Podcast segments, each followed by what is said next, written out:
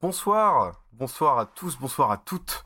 Euh, on se retrouve comme chaque dimanche, comme disait l'autre, euh, non pas pour discuter de jeux vidéo, mais bien euh, dans Minerva, votre émission préférée, l'émission que vous adorez, où nous décryptons avec vous ensemble l'actualité politique de la semaine et quelle actualité cette semaine? Alors j'aimerais vous prévenir, bon, il n'y a pas encore grand monde sur le donc c'est pas grave, je le fais quand même, mais que ça va être le live de la déprime, le live de euh, de la consternation. Euh, voilà, euh, ça risque de pas être extrêmement joyeux puisque on a vécu une semaine complètement merdique en termes d'actualité et même, ben voilà, quand on a un peu de sensibilité sur tout ce qui se passe dans le monde, ça pas été une semaine extrêmement facile. Voilà. Mais bon, je, je voulais aussi, voilà, c'est aussi une émission où on essaie de prendre les choses avec un petit peu de légèreté. Évidemment, on ne pourra pas le faire sur un certain nombre de sujets qui nous intéressent ce soir. Donc on va le faire avec un petit peu de gravité, euh, une fois n'est pas coutume, mais ça paraît évidemment important. Euh, bon, au lancement de cette émission, j'aimerais aussi vous dire euh, que ça y est, j'ai enfin trouvé le gimmick de cette émission, le petit ressort un petit peu marrant pour le lancer. Alors, si Minerva devait être un animal, il serait probablement, elle serait probablement un élépard, véloce comme un guépard, sage comme un éléphant. Voilà. Ce que je pense être Minerva. Alors, déjà, on va faire un petit tour d'humeur. Manel, tu es de retour, j'espère, pour nous jouer un excellent tour. Comment tu vas?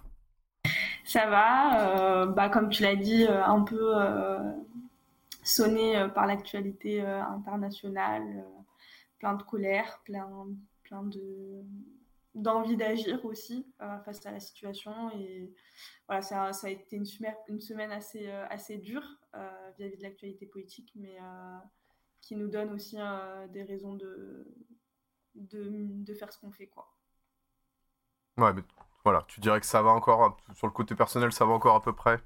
Ouais, ça va. Bon, c'est aussi, euh, aussi important. Et toi, Antoine, comment ça va? Ça va, oui, personnellement, ça va. Après, comme dit Manel, on est confronté tous les jours à. on est dans nos vies quotidiennes, et puis à côté, euh, on entend parler euh, de, ouais, de milliers, de milliers de vies brisées, quoi. Donc, c'est assez particulier ce que qu'on vit en ce moment. Ouais, c'est pas évident. Euh, alors peut-être sur une autre, c'est peut-être la seule fois où on va sourire. Non, peut-être pas. Cette fois, cette fois, on va un petit peu rire pendant ce live. voilà, il y a un nouveau générique.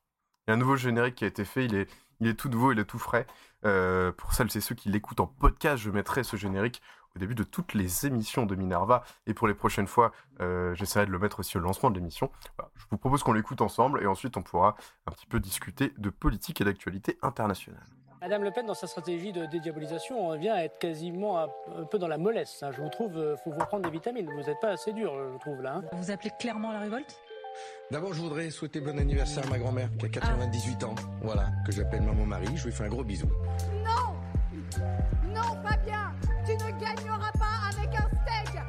Passe son temps aussi à critiquer Jean-Luc Mélenchon, donc on s'en sort plus. Voilà, est-ce qu'on peut arrêter ça? Est-ce que, juste, est-ce qu'on peut arrêter et ça? quand vous leur dites Et qu'un tel, euh, j'en ai ras le bol, voilà. Ce qui est très important pour nos Français, c'est que on est attaché à la bagnole, on aime la bagnole, et moi je l'adore. Macron! Explosion! Vous sortez, mais vous m'avez insulté. Personne n'a Ah ben c'est bien, Neil, super pour l'appareil photo, génial Non merci Il est foutu, c'est pas grave, hein je voudrais d'abord que vous vous calmiez, ce qui nous ferait plaisir. mais attendez, vous avez vu comment vous traitez vos invités Oh, mais vous êtes une victime Cette femme a un ah, boulard immense, elle est scientifique, elle qu'elle... Vous faites, faites attention. Mais vous savez, en fait, c'est juste une question de préparation psychologique. Si on m'avait dit que cette émission était en effet réactionnaire et climato-sceptique, en fait, peut-être je serais pas venu. En fait. Les plus jeunes vont me dire, eh bien, on n'y est encore pas arrivé. C'est pas loin, hein Faites mieux. Okay, let's go.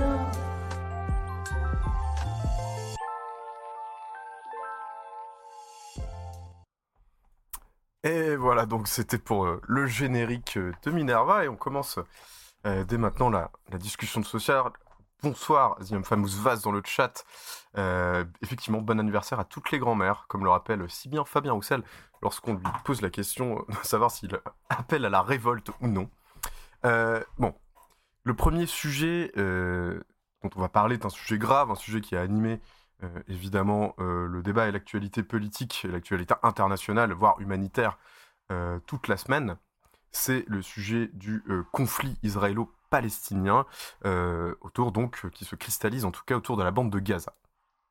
Donc nous en parlions la semaine dernière et je tenais à lancer la discussion de la même manière que la semaine passée et rappeler que dans notre espace politique, qui est celui, je pense, de la gauche assez large, nous sommes, je crois, toutes et tous profondément pacifistes. C'est dans notre ADN. Alors, peut-être que certains ne seront pas d'accord. Je, revendique que le pacifisme est dans l'ADN de la gauche. Que à jamais maudite soit la guerre, qui est l'enseignement de tous les travailleuses, tous les travailleurs qui ont participé et qui ont été jetés euh, dans la guerre euh, à un moment de l'histoire. Et c'est euh, toujours la conclusion qui s'impose après ces guerres horribles, qu'elles jamais elles soient maudites. Donc, aucune, faut le rappeler encore une petite base, aucune action violente contre des civils n'est légitime.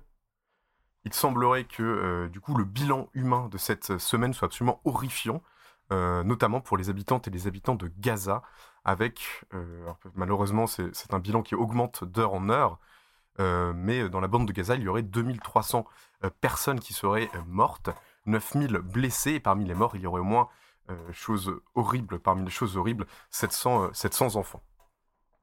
Donc, la première question que j'aimerais vous poser est la suivante, au-delà de l'émotion pour les civils israéliens, pour les civils palestiniens blessés ou morts durant ce conflit, Comment est-ce que vous analysez euh, la situation telle qu'elle est aujourd'hui euh, Comment vous l'analysez de manière large et peut-être comment vous l'analysez d'un point de vue euh, humanitaire? Je sais pas si Manel, tu as envie de... J'ouvre le bal.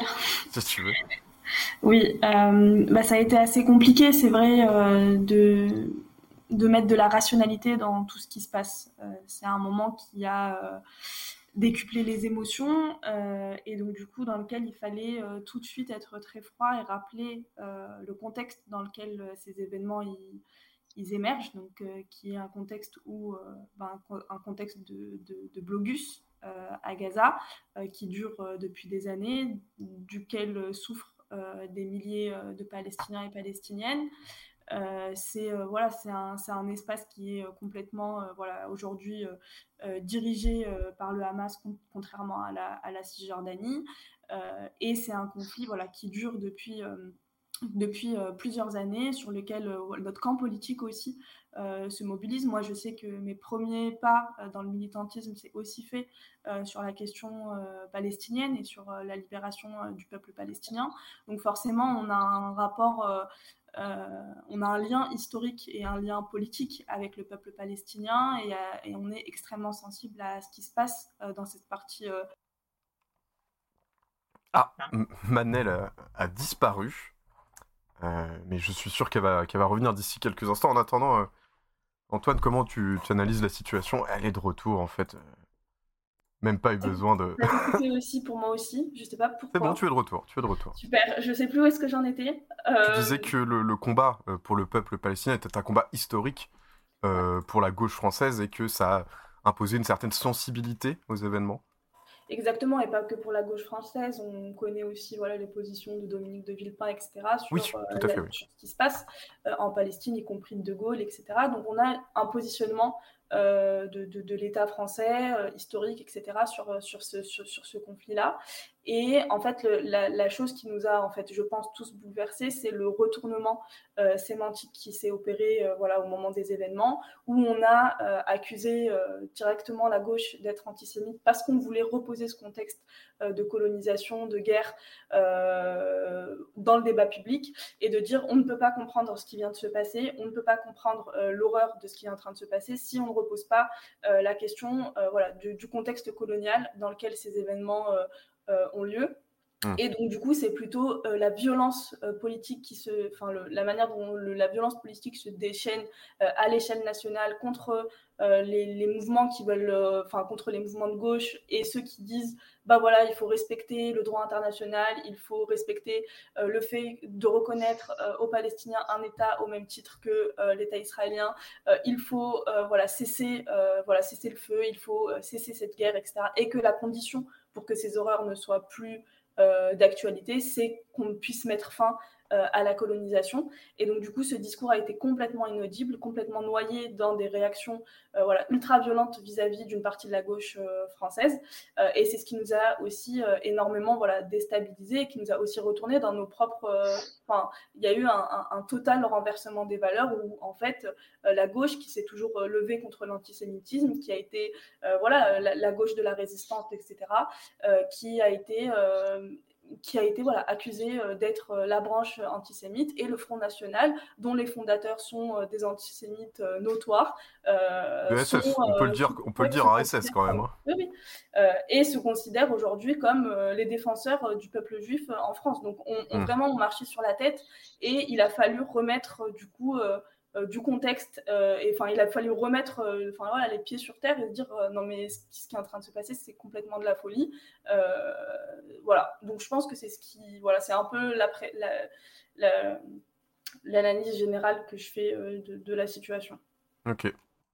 Et toi, Antoine, est-ce que tu portes un regard J'imagine que tu portes un regard, mais quel est justement quel est le tien sur la situation? Il y aurait plein de choses à dire et puis il faut toujours faire attention, surtout sur ce, ce type de conflits qui sont très complexes et tout ça, à pas dire. Euh, enfin, on peut assez facilement se retrouver à dire n'importe quoi, mmh euh, et même quand on est journaliste et même quand on a une très très haute opinion de sa personne. Donc, comme ici, euh, on n'est pas journaliste et que on, essaiera de cultiver la modestie, je pense, on, on, essaie de faire attention. Mais, mais en fait, moi, quand quand j'ai entendu les premières infos, je, pour moi, c'était quelque chose, euh, c'était pas quelque chose de hors norme qui était en train de mmh. se passer parce que on m'a dit ah oui, bah euh, le Hamas a tiré, a commencé à tirer des roquettes sur Israël. Bon, dans ma tête, j'ai eu un réflexe de euh, ah oui, encore, il y a un, nouvel épisode, etc. Oui, oui, il faut rappeler par exemple qu'il y a eu une trêve en mai dernier. Il y a eu une trêve en mai dernier, mais une trêve qui était euh, consécutives, évidemment, à des, euh, à des conflits, à des échauffourées, euh, à, à, tout ça. Ça fait en fait des années que, que cette situation dure. Je crois que c'est en 2005, si je ne me trompe pas, que l'armée israélienne s'est retirée de, de, Gaza. Mmh. donc, je veux dire, au-delà du conflit israélo-palestinien dans son ensemble, la situation à Gaza qui est complètement bouclée et tout ça, ça fait là aussi vraiment longtemps que ça dure. Et donc, le, premier truc, c'est que on a été surpris, et tout le monde a été surpris, en fait, par euh, l'ampleur de l'offensive euh, du Hamas en territoire, euh, en territoire israélien, et qui fait un nombre de morts qui là a été, ça, ça, a été le premier choc, en fait. Ça a été le premier choc parce que Israël s'est construit c'est construit depuis le début et toujours le, socle de, du discours étatique, ça a toujours été un État pour assurer la sécurité des Juifs, etc. Or, le, ces massacres d'une ampleur quand même inégalée, alors un certain nombre disent oui, c'est les plus grands massacres de, de Juifs réels ou supposés. D'ailleurs, je ne sais pas quelle était la, euh, la, confession de toutes les personnes qui ont été assassinées, mais enfin, ils, ont a priori été assassinés parce que euh, supposément juifs. Euh, donc, c'est le plus gros massacre depuis le, la Seconde Guerre mondiale et tout ça, ce qui évidemment ramène à toute une, mmh. à toute une mémoire et tout ça. Donc ça, ça a été le premier, le premier choc. Et puis le deuxième choc, ça a été la riposte israélienne qui est complètement, euh, enfin qui est d'ailleurs qui est en cours là en, ce moment. Mmh.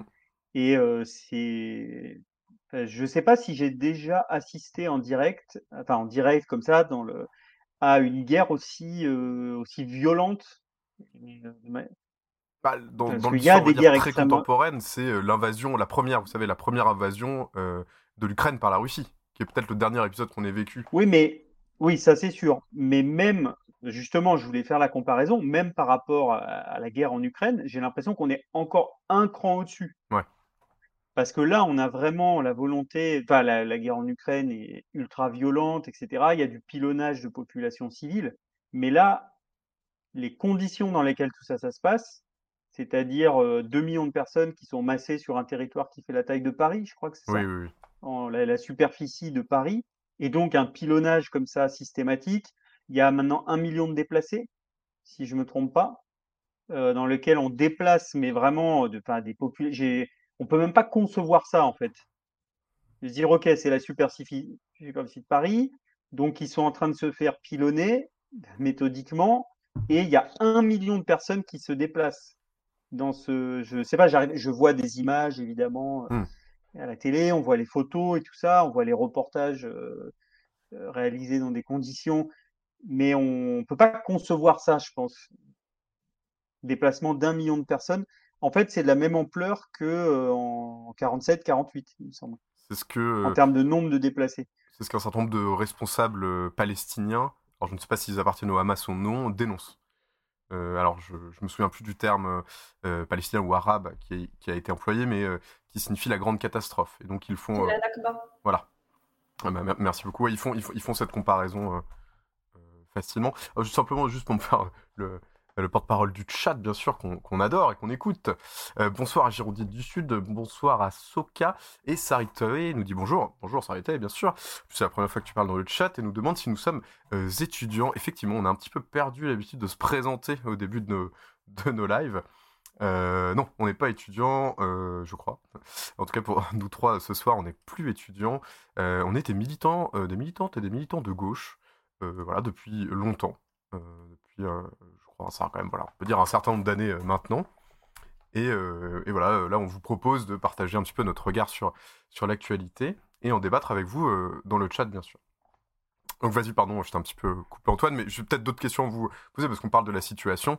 Voilà, il faut dire un petit peu ce qu'il en est là depuis dimanche dernier, puisqu'on en parlait déjà dimanche dernier. Après des jours de frappe aérienne, l'armée israélienne a donc ordonné aux Palestiniens de la ville de Gaza, donc un territoire, comme tu l'as rappelé Antoine, qui fait la superficie de Paris environ, donc un territoire très réduit sur lequel vit, je crois, 2 euh, millions de personnes, et donc de ces environs de se déplacer vers le sud du territoire. Donc il y a le Haut Commissariat des Nations Unies aux droits de l'homme, euh, qui se situe à Genève, on appelle souvent la Convention de Genève pour qualifier euh, les crimes de guerre, donc c'est cette commission qui s'en occupe, a appelé à annuler cette mesure et à dénoncer donc le siège complet de Gaza, estimant qu'il s'agissait d'une punition collective pour des civils euh, ce qui est évidemment strictement interdit par le droit international. Euh, la frontière avec l'Égypte est aujourd'hui euh, donc fermée. Donc c'est la seule frontière terrestre qui permet de sortir de la fameuse bande de Gaza. Et alors, je ne sais pas si vous avez, vous êtes renseigné, etc. vous avez pu en débattre entre vous, enfin entre vous, je veux dire dans le chat ou toi Antoine ou, Manel. Quelle est la raison qui pousse l'Égypte à clôturer ses frontières avec, euh, la bande de Gaza? Et euh, juste en attendant, je vous laisse le temps de réfléchir. Il y a 500 000 personnes qui se sont déjà déplacées à Gaza, donc c'est quelque chose de titanesque. On imagine mal, euh, enfin on imagine avec difficulté tout ce qui a dû être mis en œuvre, sachant qu'évidemment l'eau, l'électricité sont, sont coupées par l'armée israélienne actuellement. J'ai l'impression qu'il y a des négociations quand même assez serrées. Bon, déjà, euh, l'Égypte, qui est, euh, un État souverain, euh, visiblement a pas très envie de se retrouver avec, de d'avoir à gérer le problème de réfugiés gazaouis sur son sol. Je j'en sais pas plus, j'ai pas de, de spécialité en particulier, enfin de, de connaissances approfondies sur la politique intérieure égyptienne et comment tout ça euh, interagit. Mais j'ai l'impression que eux, voilà, ils veulent pas se retrouver. Euh, alors, est-ce que en déplaçant les populations, euh, enfin en forçant le, à coup de bombe le déplacement de, des populations au sud, est-ce que Israël essaie de faire pression pour mmh. pour qu'ils aillent, je sais pas, qu'ils passent la frontière en Égypte? J'ai du mal à, à comprendre. En tout cas, là, il y a tout un tas de choses qui continuent à se passer j'ai vu que les États-Unis, en lien avec Israël et en lien avec, en lien avec l'Égypte, avaient dit ben, on, va faire arriver de l'eau à la frontière entre, entre Gaza et l'Égypte, ce qui va du coup pousser les populations à aller vers la frontière égyptienne. Donc pour que Israël puisse continuer l'opération. Donc euh, j'ai du mal à voir. Enfin, il faudra voir ce qui se passe dans les jours qui viennent et j'ai pas personnellement toutes les clés pour euh, pour comprendre l'interaction entre euh, Israël, l'Égypte et puis ce qui se passe sur Gaza. Mais de toute évidence, il y a un, enfin, chacun essaie de jouer un peu sa, sa partition. Quoi. et dernière chose, c'est que hum, il y a des journalistes qui ont ressorti des déclarations, notamment de ces fameux ministres d'extrême droite qui étaient dans la coalition Netanyahou. Mmh Et il y en avait un qui avait dit, je crois l'an dernier, qui avait dit, ah, voilà, on a été obligé de partir de Gaza, etc. mais il va falloir qu'on y revienne, il va falloir qu'on règle le problème de Gaza et qu'on fasse partir en fait tous les, toute une partie des Palestiniens qui y sont. Du coup, est-ce qu'il y a un agenda de, de du gouvernement israélien? l'extrême droite oui. voilà, pour se dire, bon, bah, puisqu'il y a eu tous, ces, tous ces massacres sur notre sol et tout ça, on va en profiter pour vider, je sais pas, tout le nord de la bande de Gaza. Enfin voilà, en tout cas, il y a des journalistes qui ont ressorti ces déclarations et je pense que il doit y avoir différents. Chacun poursuit son agenda en fait par rapport à la tragédie en cours et c'est ça qui est c'est ça qui est terrible quoi. C'est qu'il y a des populations civiles. Israël a été touché comme rarement, voire peut-être jamais dans son histoire, les populations civiles. Il y a l'horreur de ce qui se passe à Gaza et en fait on a des des grandes ou des moyennes puissances qui sont en train de, jouer avec ça comme on jouerait sur un plateau d'échecs, en se disant bah tiens, comment est-ce que comment est-ce que je vais aboutir à la situation euh, que je souhaite dans cette situation? C'est ça que je trouve assez horrible aussi. Oui. Alors je, me permets simplement de dire que dans le chat, ça commence à débattre. On nous dit, vous êtes des militants de gauche, donc vous êtes tous pro-palestiniens. Alors, euh, ad vitam, euh, je répète simplement parce qu'il n'y avait pas forcément tout le monde lors de l'introduction. Euh, je rappelais que l'ADN, je pense, euh, des militants que nous sommes, et j'espère euh, des militants de gauche en général, c'est évidemment un attachement profond au pacifisme, à la paix, à la paix entre les peuples. alors, je ne connais pas l'opinion de tout le monde autour de, cette table de Manem d'Antoine, mais par exemple, pour ma part, je ne me remets absolument pas en cause l'existence de l'État d'Israël. nous avons la semaine dernière discuté autour d'une solution à deux États, de ce qu'elle impliquait et de ce que, comment cela pouvait être mis en place. Donc tu peux retrouver euh, ce débat sur notre chaîne YouTube si tu le désires. Mais euh, je pense qu'il ne s'agit pas d'être pro un camp ou pro un autre, d'être simplement contre les crimes, d'être pour la paix de manière... voilà, c'est quand même intéressant. Mais effectivement, c'est pas forcément, on n'est pas dans un espace contre la colonisation. Et contre la colonisation, évidemment. D'ailleurs, contre toutes les colonisations. Toutes les colonisations quelles qu'elles soient, qui peuvent, de toute façon, ça ne peut jamais bien se passer quand il y a un peuple qui habite quelque part et qu'on lui dit, voilà, c'est pas vous qui gérez votre, euh, c'est pas vous qui vous gérez, c'est pas euh, vos institutions qui, qui décident de comment ça se passe, vous n'avez pas de souveraineté sur comment vous gérez votre territoire.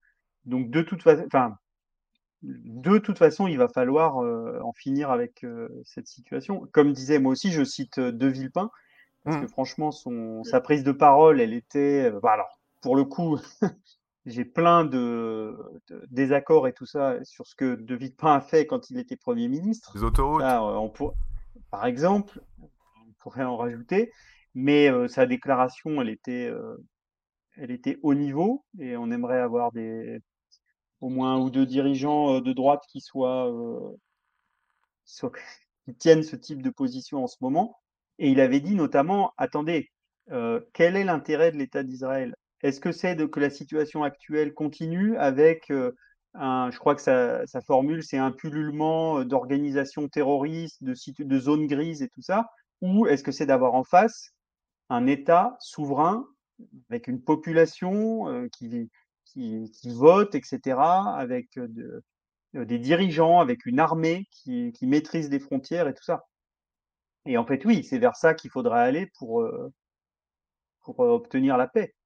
Mmh. Et, et tous ceux qui ont, qui, ont, qui ont milité, qui ont agi avec acharnement pour ne pas aller vers cette solution-là, bah, ils ont une responsabilité dans aussi l'embrasement de la situation actuelle.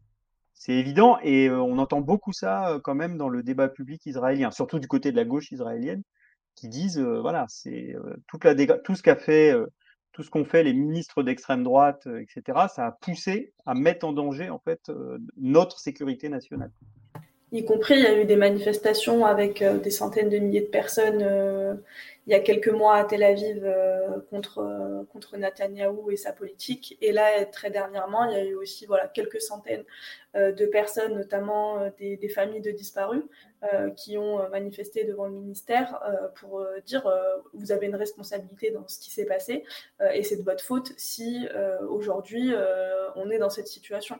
Donc voilà, je pense que c'est mm. important de rappeler la nature aujourd'hui du gouvernement israélien qui a un, qui a un, gouvernement d'extrême droite, qui a un projet politique et on l'a très, bien vu, la manière dont, ils ont euh, euh, qualifié sémantiquement le peuple palestinien d'animaux, etc. Il y a vraiment un projet euh, colonial derrière et c'est important de le rappeler et de dire on ne peut pas soutenir un, gouvernement d'extrême droite.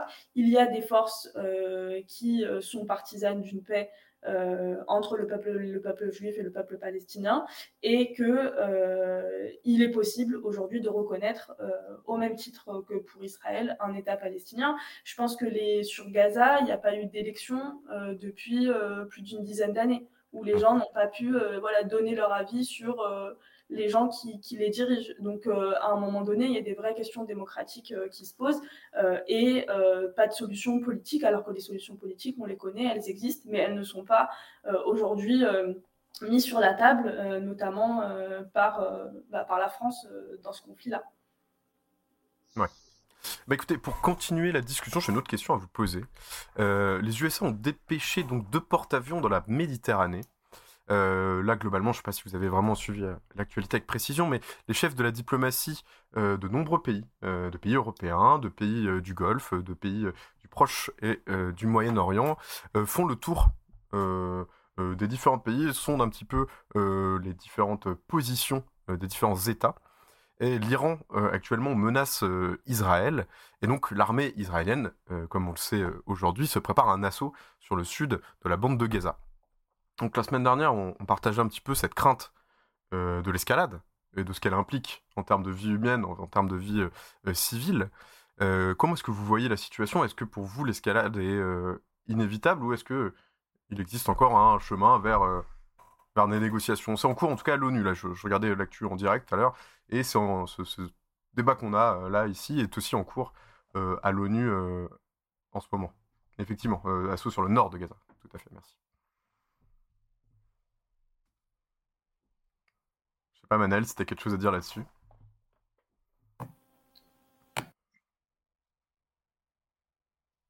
Vous m'entendez? Oui, c'est bon. Oui. Euh, bah, forcément, ça aura des, conséquences sur, euh, sur, le, sur l'ensemble du Moyen-Orient et on sait euh, les positions de chaque, de chaque État vis-à-vis, vis-à-vis de ce qui se passe entre Israël et la Palestine. et donc, du coup, forcément, chacun, comme l'a dit tout à l'heure Antoine, va jouer ses pions. L'Iran, l'Égypte qui entre aussi en campagne électorale, qui entre là euh, enfin, il y a les élections, je crois, en novembre ou en décembre. Euh, et donc, du coup, euh, chacun a son, a son petit pion à jouer là-dessus. L'idée, c'est aussi voilà, d'aujourd'hui de, dire que l'aide humanitaire doit arriver à Gaza. Ouais. Sur, sur l'escalade, alors l'expression escalade, c'est toujours, comment dire, c'est l'expression qu'on emploie quand on est au pied du mur à chaque fois. Mmh. Et souvent, les différents acteurs politiques, euh, les diplomates, disent attention, il faut éviter une escalade euh, du conflit et tout ça. Et moi, je partage tout à fait ce, ce, mot d'ordre et cette urgence, c'est-à-dire que euh, le plus souvent, la guerre, c'est quand même très très facile de la démarrer, et, ensuite, ça met des, ça peut mettre des années à s'arrêter et les conséquences, c'est sur des dizaines d'années. Euh, mmh. Là, ça va. Je ne sais pas combien de temps, une fois que ce conflit, euh, enfin en tout cas que cet épisode du conflit euh, particulièrement terrible sera terminé, je ne sais pas combien, sur combien de temps les conséquences vont, vont, continuer sur les vies des gens, sur le sur le territoire, etc. Mais pareil, pareil en Ukraine. Je veux dire, mais par exemple, en France, on retrouve encore des, euh, si on se balade dans certains endroits, mais régulièrement, ils retrouvent euh, des, euh, des résidus de la, de la guerre de 14. Des obus carrément. Hein. Par exemple. Mm. Donc, euh, enfin voilà, un conflit, c'est ça se passe à l'instant T, nous on suit au jour le jour, mais ça a des, des conséquences extrêmement lourdes. Donc, je partage le fait qu'il faut éviter qu'il y ait un embrasement et tout ça. Mais le problème, c'est qu'on voit bien que bon, pas d'escalade, ok, tout ça, mais on voit bien que c'est tout ça, ça se passe dans un contexte mondial.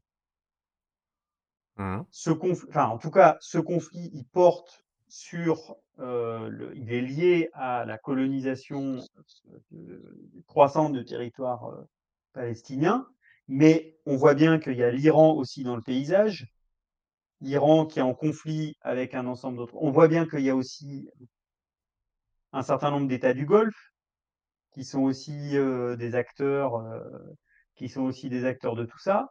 Euh, on voit qu'il y a euh, la Syrie, dans laquelle il y a eu là aussi euh, de- des massacres euh, euh, il y a une dizaine d'années d'une ampleur complètement inouïe, et sur le territoire, il y a encore, il y a à peu près toutes les grandes puissances qui, en tout cas au moins les Russes, les Américains, qui sont, qui sont encore, encore sur place. Donc en fait, on voit bien que le, l'appel à ce qu'il n'y ait pas d'escalade a quand même des limites, étant donné qu'on est dans une situation où les tensions montent de plus en plus, mais même au plan mondial. Ouais. Entre les États-Unis et la Chine, entre et du coup, euh, autant je pense que donc il faut une action pour éviter l'embrasement et tout ça, mais il faut aussi bien réfléchir aux causes de tout ça, enfin aux causes économiques profondes.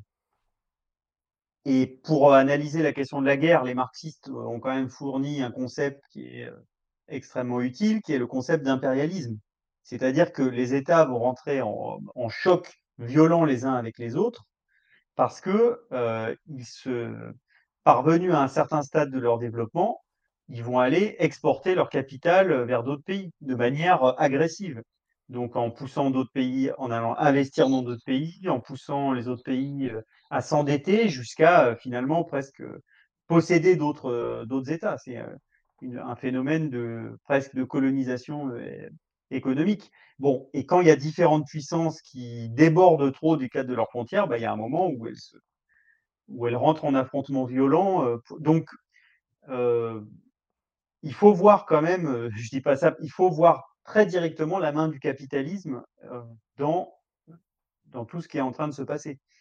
Et pour qu'effectivement les choses ne s'embrassent pas, bah, il, faut songer à sortir du capitalisme.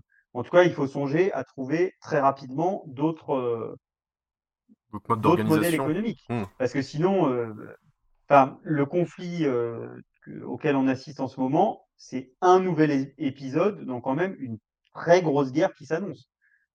Et c'est le deuxième front. Il y a eu, euh, il y a eu l'Ukraine. Ouais, ouais, il faut pas l'oublier. Il y a ce qui se passe aussi du côté de Taïwan. Enfin, voilà. Peut-être que je suis sorti un petit peu du sujet, mais je pense qu'il faut élargir un peu la focale parfois pour euh, comprendre ce qui est en train de se, de se jouer. Parler d'impérialisme et euh, rappeler les contextes, euh, les, concepts marxistes, ce n'est jamais sortir du sujet, bien sûr. On est au cœur du sujet, j'en suis sûr. Salut Raccoon Twitch qui, pour la première fois, poste un message dans le chat. Salut à toi. Alors, ce conflit armé semble donc tendre vers une escalade, voilà, euh, impérialiste en tout cas, au Moyen et au Proche-Orient. Et donc, ça a aussi des conséquences euh, directes en France, euh, dans notre politique intérieure, euh, bien franchouillarde, bien de chez nous. Donc, juste euh, petite parenthèse, parce que euh, ça a été rappelé dans un article de Nos Révolutions, parce que personnes qui nous rejoignent sur le chat, euh, nous sommes aussi, euh, cette émission est aussi une émanation d'un média qui s'appelle Nos Révolutions, nosrévolutions.fr, euh, dans lequel euh, nous publions des articles sur l'actualité politique et des articles aussi qui tentent euh, d'approfondir un certain nombre de concepts euh, et euh, qui concernent également la politique internationale. Donc, euh, nous avons rappelé dans l'un de nos articles euh, qu'il y a 13 de nos compatriotes qui, euh, qui ont perdu euh, la vie, a priori, euh, dans l'attaque du Hamas, et que 17 sont euh, portés disparus, et euh, on ne sait pas trop, euh, probablement pris en otage euh, pour un certain nombre d'entre eux.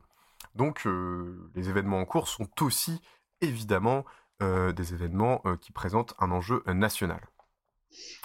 Donc, dans de nombreuses villes en France, il y a des initiatives qui ont été lancées afin de montrer une solidarité avec le peuple palestinien coincé sous les bombes dans la bande de Gaza Et souvent, il y a une revendication du chemin de, la paix avec une reconnaissance des droits des Palestiniens et donc une solution à deux États. On en parlait la semaine dernière. Or, ces manifestations, elles ont été interdites par les préfectures. Et donc, avec nos révolutions, on a fait une petite analyse et les personnes que, vous connaissez ont, produit ce, petit visuel qui nous montre une carte des États européens. Alors, ceux des États dont on avait les informations au moment où on a produit euh, ce visuel, bien sûr. C'est pour ça qu'il y en a beaucoup qui sont grisés. Ceux qui ont interdit donc euh, les manifestations, qui sont euh, en rouge, et ceux qui les ont autorisés, qui sont en bleu. donc on voit que la France et l'Allemagne sont les deux seuls États à avoir interdit ces manifestations. donc ma question, elle est, elle est simple pour vous. Qu'est-ce qui, explique que la France interdise ces manifestations là où c'est quelque chose de tout à fait autorisé dans les autres pays?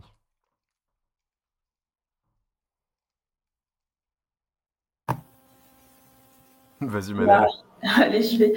Euh, bon, déjà, c'est pas la première fois euh, que les manifestations palestiniennes sont interdites. Euh, il me semble qu'à la sortie du Covid en 2021, il y avait eu aussi de, gros événements de conflits à Gaza et que le, gouvernement avait interdit la tenue d'un certain nombre de, rassemblements. Donc bon, c'est pas, la première fois, mais si c'était plutôt tenu.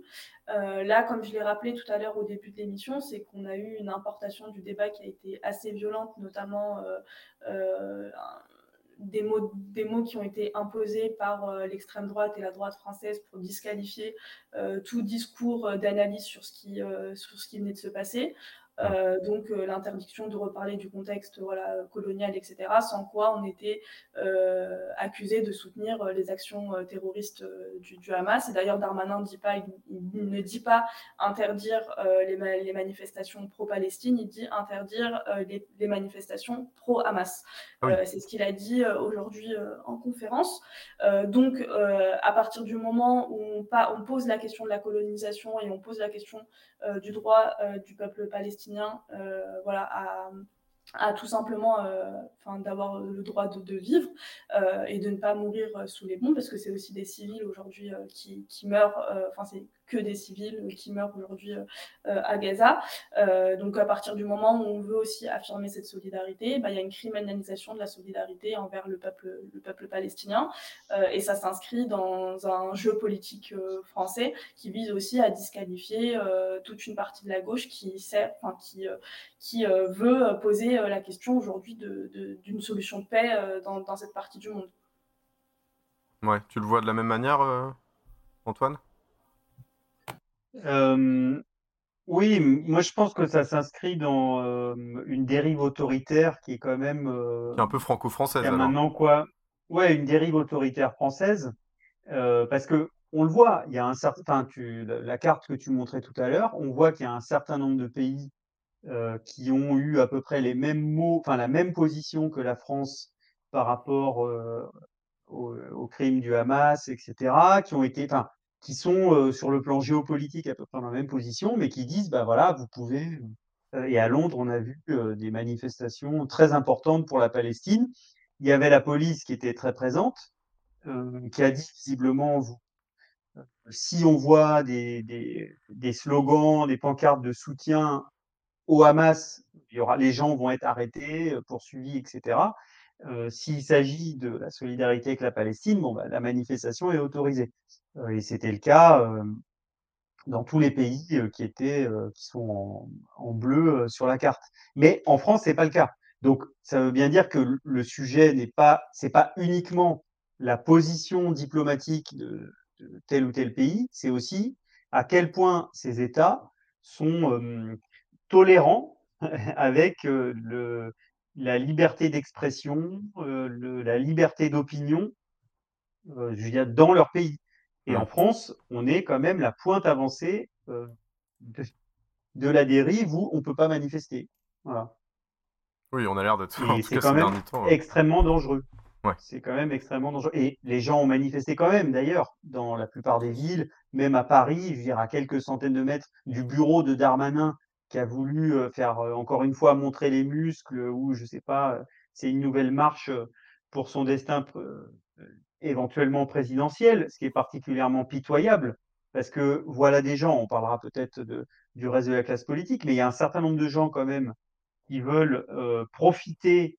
Euh, dire, le sang n'a même pas encore séché. Il y a des, des gens qui sont, qui sont otages, on ne sait pas dans quelle situation ils sont. Il y a une situation dramatique. Et en fait, la seule chose à laquelle ils pensent, c'est ah bah voilà, comment je vais pouvoir marquer le bon point euh, à cette occasion? Et c'est, moi, je pense que c'est ce que Darmanin a voulu faire en disant on interdit, bon, avec évidemment l'appui de Borne, de Macron, en interdisant ces manifestations. Mais moi, je trouve ça très, euh, très dangereux. Et euh, moi, je refuse de m'habituer à cette idée. Ah ben, en fait, il y aurait des circonstances complètement exceptionnelles qui feraient qu'on manifesterait pas. Qu'est-ce que c'est que cette histoire? Ah ben oui, euh, non, aujourd'hui, il y a eu un truc très grave, donc on peut, on peut pas manifester et tout ça. Moi, je suis pas d'accord. Je pense que on peut, on doit pouvoir manifester tout le temps. Voilà. Évidemment, il peut y avoir des circonstances vraiment exceptionnelles euh, dans lequel de risques, etc., dans lequel on dit telle ou telle manifestation euh, ne peut pas euh, ne peut pas avoir lieu ou pas comme ça ou pas avec ce parcours-là, par exemple. Ça, c'est des tous ceux qui ont déjà organisé des manifs, les syndicats le savent très bien. C'est un, une discussion, un rapport de force avec les préfectures. Mais là, en plus, c'est euh, non toute manifestation de soutien à la Palestine, euh, c'est non. Je ne sais pas si on a déjà vu ça avec ce degré de généralité. Et le Conseil d'État va se prononcer mardi sur cette question, puisqu'il a été saisi euh, par des associations. Ouais. Et donc j'espère que euh, le Conseil d'État va, va envoyer bouler euh, cette euh, décision du ministère de l'Intérieur et dire qu'on peut euh, manifester. Et voilà, Minerva, c'est aussi malheureusement une chronique de la dérive française autoritaire de ces dernières années, puisque ces derniers mois, nous n'avons eu euh, de cesse que de euh, observer, euh, presque impuissant, toutes, ces, toutes ces dérives. Donc c'est quand même quelque chose d'assez terrible dont il faut, s'agirait qu'on s'en saisisse très sérieusement collectivement. Bon, moi j'avais une deuxième vidéo à vous montrer qui a un peu mal vieilli, on va pas se mentir, à date de la semaine dernière. Tiens, inconditionnel.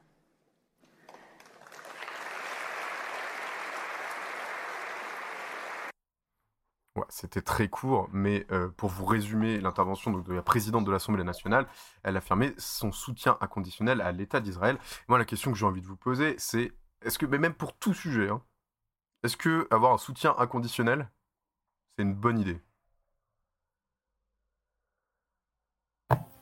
Bah non, puisqu'on voit la situation dans laquelle on est aujourd'hui euh, sur la question, euh, enfin sur, ce qui est en train de se passer actuellement, c'est que ça a ouvert euh, la voie à Netanyahou pour qu'il puisse agir en toute impunité avec euh, le soutien euh, euh, de dirigeants internationaux qui euh, lui apportent son soutien et qui, euh, voilà, il peut aujourd'hui euh, dérouler son plan. euh, euh, déporter des milliers de personnes euh, voilà, de, la bande de Gaza, euh, grâce aussi à, cette, voilà, à ce soutien euh, international qui n'a pas posé immédiatement la question du cessez-le-feu euh, et de la, de, la, de, la, de la de solution de paix euh, dès le début.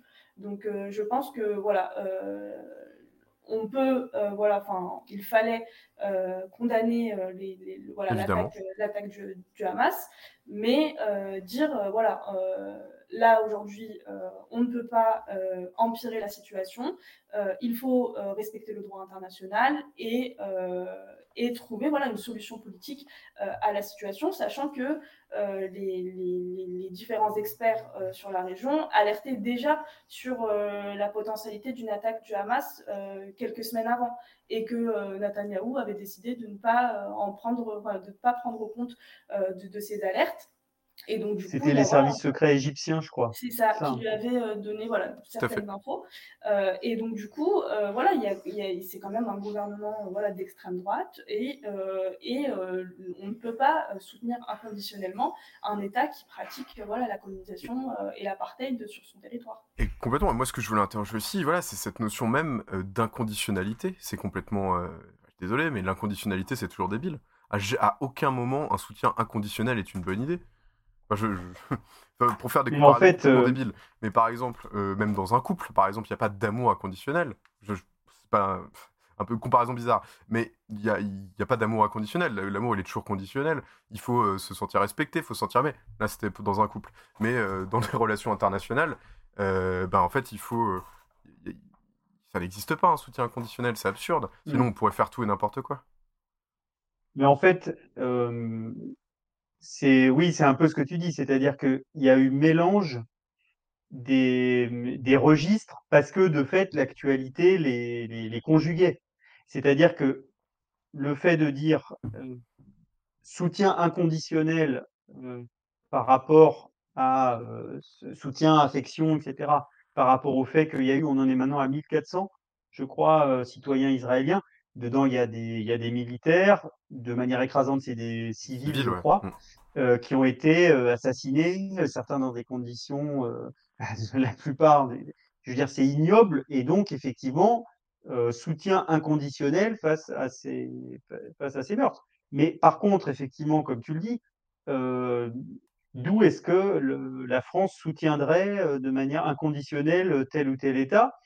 Euh, par rapport à sa politique et par rapport à ses actions armées?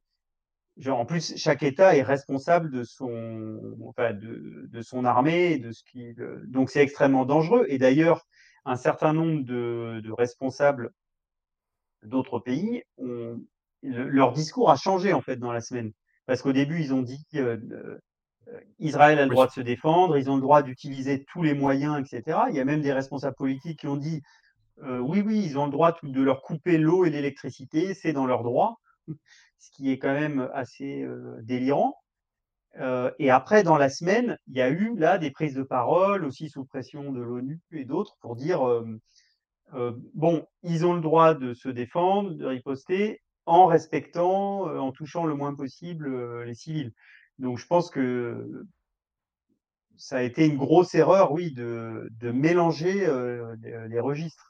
Évidemment, face à tous ces morts, euh, le, le soutien, euh, l'émotion, etc., elle est, euh, elle est inconditionnelle. Et rien ne justifie de tuer euh, euh, ces 1400 personnes. Rien ne justifie non plus de tuer les 238 Palestiniens qui avaient été tués depuis le début de l'année. Et dont personne, pratiquement, n'a, à part ceux qui s'intéressent vraiment au sujet, n'a entendu parler. Hum, Et par rapport à d'autres réactions, comme celle de la Chine en l'occurrence, euh, qui est sans doute pas euh, dénuée d'arrière-pensée, de tout ce qu'on veut. On parle d'États qui ont chacun leurs intérêts, mais les réactions euh, occidentales du bloc euh, atlantique, de l'OTAN, euh, tout ça, ont été quand même vraiment très partiales et partielles. Quand on regarde plein d'autres pays du monde qui ont été aux côtés d'Israël par rapport aux personnes qui ont été tuées, mais qui ont aussi tout de suite dit euh, attention, ça ne, le fait d'avoir été victime de massacres euh, n'autorise pas à en commettre en retour. D'autant plus que ça va continuer un engrenage qui n'a pas de fin.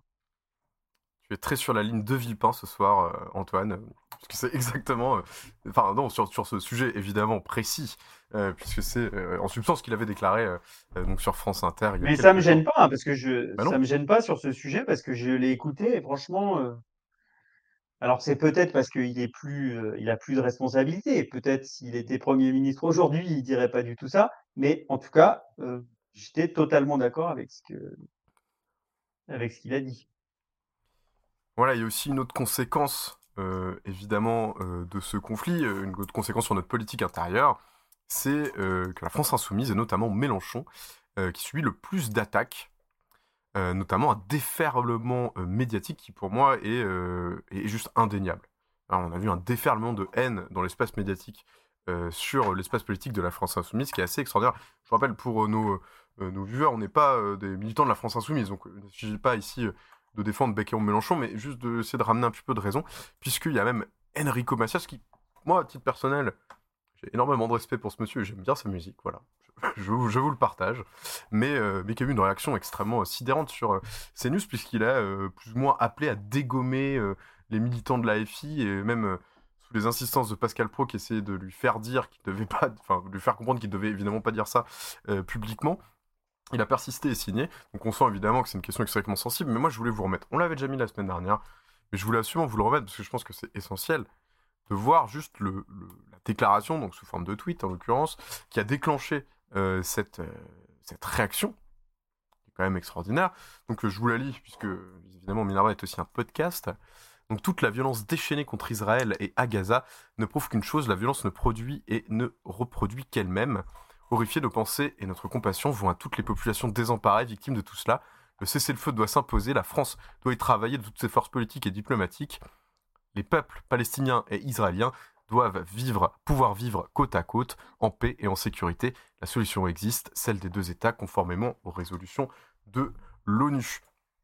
Donc, la question que j'avais forcément envie de vous poser, c'est que tout semble indiquer que nous sommes dans un moment de notre vie commune, de notre société, où toutes les sensibilités sont complètement euh, exacerbées. Est-ce que ça, est-ce que ça va pas trop loin? Est-ce que c'est pas, on n'est pas sur quelque chose de complètement disproportionné? Ou comme dirait Daniel Raz, faut doser.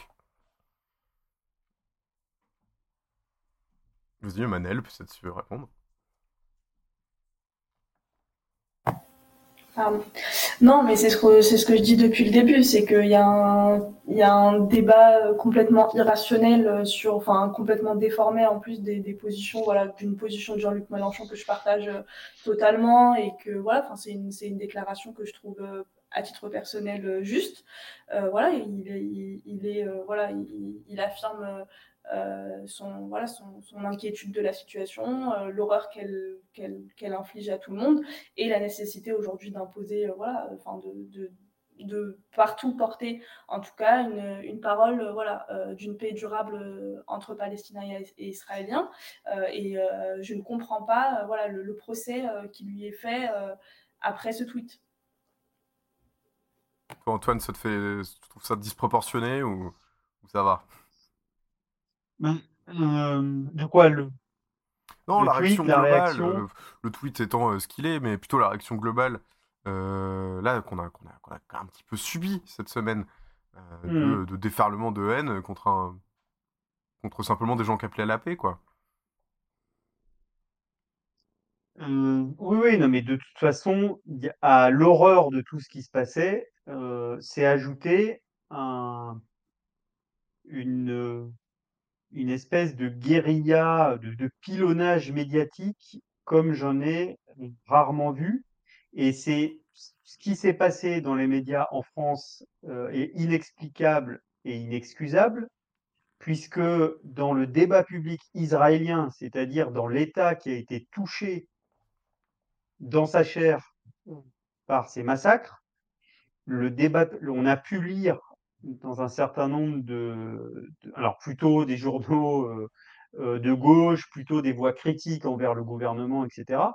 euh, on a pu lire des propos beaucoup plus libres qu'il n'y a eu euh, dans globalement sur les chaînes de télé, dans les médias français. Donc ça, c'est Mm. complètement délirant. Et donc du coup, je me pose la question pourquoi? J'espère que ça n'est pas, là encore, utiliser une situation euh, terrible au Proche-Orient pour avancer des pions euh, dans euh, de- des, des stratégies politiciennes en France. Ouais, mais on dirait que ça y ressemble quand même. bah, si c'est ça, c'est euh, c'est c'est complètement dégoûtant. Ça veut dire que ces gens, et quand je dis ces gens, je parle y compris euh, de tout un petit monde médiatique euh, qui est euh, complètement, euh, comment dire, qui confond les plateaux télé avec une fausse d'aisance euh, en, euh, en sortant tout ce qui leur passe par la tête. On peut faire n'importe quoi. Donc, euh, Pascal Pro, on le voit sur la vidéo avec Enrico Macias où il disait attention, ne dites pas ça. Mais enfin, lui, euh, il a fait dix fois pire. donc, je veux dire, c'est une ambiance globale qui, là, s'est manifestée à l'occasion de la guerre au Proche-Orient, mais c'est, euh, il y a un bruit de fond sur tous les sujets où le, le monde médiatique, sur fond de rachat euh, par, euh, par euh, certains manias de la presse comme Bolloré, essaie d'installer une petite ambiance de d'extrême droite et de guerre généralisée partout, quoi. On Donc, peut dire fascisante, on a le droit. Euh, oui, oui, enfin, j'ai pas de, de qualificatif. euh. Préféré. favori ou interdit, mais oui, oui, euh, de- Mmh. d'extrême droite. Enfin, une ambiance vraiment euh, très, euh, très pesante, quoi. Eh oui. Et euh, puisque c'est vraiment euh, le stream euh, voilà, le plus déprimant, parce qu'on a vraiment vécu une, une semaine euh, infernale, il faut évidemment parler de Dominique Bernard, donc un professeur de français, qui a été assassiné euh, vendredi, avec euh, il y a trois autres personnes qui ont été euh, blessées dans une terrible attaque au couteau, manifestement par un terroriste issu de la branche salafiste. Et on se souvient évidemment de Samuel Paty, qui lui aussi avait été tué dans un acte de pure barbarie en, en- en 2020. Alors, c'est un petit peu bizarre, moi je, me le dois de l'évoquer, mais le gouvernement sous-entend, mais on ne sait pas trop pour l'instant, donc je- on va pas s'avancer là-dessus, qu'il y aurait un lien avec les événements au Proche-Orient, mais même si ça n'a pas l'air d'être encore une piste tout à fait euh, euh, confirmée. Bon, en tout cas, moi, la question qui me vient à l'esprit d'abord, que j'ai envie de vous poser sur, euh, ce sujet, encore une fois, assez terrible, c'est pourquoi, pourquoi s'attaquer à une école? Pourquoi s'attaquer à des enseignants? Je Manel, est-ce que tu as, un avis là-dessus? Bah évidemment, c'est ces événements-là, ils sont terribles et ils ravivent voilà des plaies encore ouvertes de ce qui s'est passé il y a deux ans et de tous les attentats terroristes qui ont pu euh, avoir lieu euh, en France. Euh, et forcément, voilà, ça ravive toujours des plaies qui sont qui sont encore vives. C'est pas anodin que ce soit le corps enseignant qui soit attaqué, qui est voilà un espace aussi où on délivre le savoir, où on éduque les enfants, où voilà le, le- aussi la communauté éducative est extrêmement attaquée de toutes parts, d'abord très précarisée aussi par un par un gouvernement qui voilà qui les méprise de plus en plus et aussi voilà euh, qui sont aussi confrontés euh, à toute la misère du monde, à la détresse sociale, à, à, à la violence sociale et qui euh, doivent aujourd'hui euh, voilà euh, gérer euh, dans leur classe, euh, dans leurs espaces, euh, voilà, toutes, toutes ces fractures euh, sociales. Et c'est très dur euh, dans, dans ces, dans, face à ce type d'événement de rationaliser ce qui est en train de se passer, mais euh, on, on connaît euh, les raisons qui favorisent euh, le terrorisme en France, euh, le terreau sur lesquels ils naissent, euh, les fractures sociales sur lesquelles voilà, elles naissent, et, euh, et forcément... la question de l'école, elle est, elle est centrale et je pense que voilà, c'est pas anodin qu'on s'attaque encore une fois euh, à des enseignants euh, qui sont euh, voilà ce, ce lien entre euh, voilà le- la société, euh, enfin comment est-ce qu'on apprend à faire société, dans quel cadre on apprend à faire société, quand, dans quel cadre on apprend à débattre, à, à voilà à se À forger se respecter, opinions ouais. hmm. Et à se, res- et voilà, et à, et à se respecter. Et je pense que voilà, c'est pas anodin euh, en termes de symbolique euh, de s'attaquer à une école, à des enseignants euh, devant de très jeunes enfants.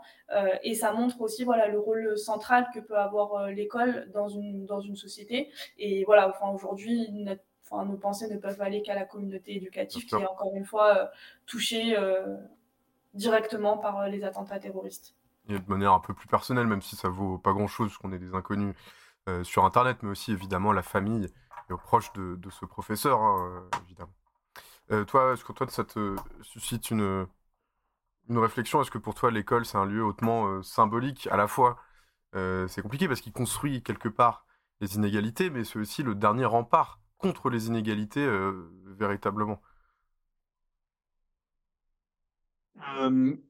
Bah, de fait, visiblement, le l'assassin, ça, on va voir, euh, l'enquête va, va dire peut-être, va, va apporter des éléments là-dessus, mais euh, il semble qu'il était quand même inspiré euh, par l'assassinat de Samuel Paty, puisque Ah oui, c'était euh, c'était aussi à quelques jours, je sais pas, mais euh, tout le monde dit que comme c'était quelques jours avant, c'était quoi, trois jours avant, donc c'était peut-être euh, une manière de de rééditer l'acte et que c'est pour ça qu'il s'était attaqué euh, à l'école.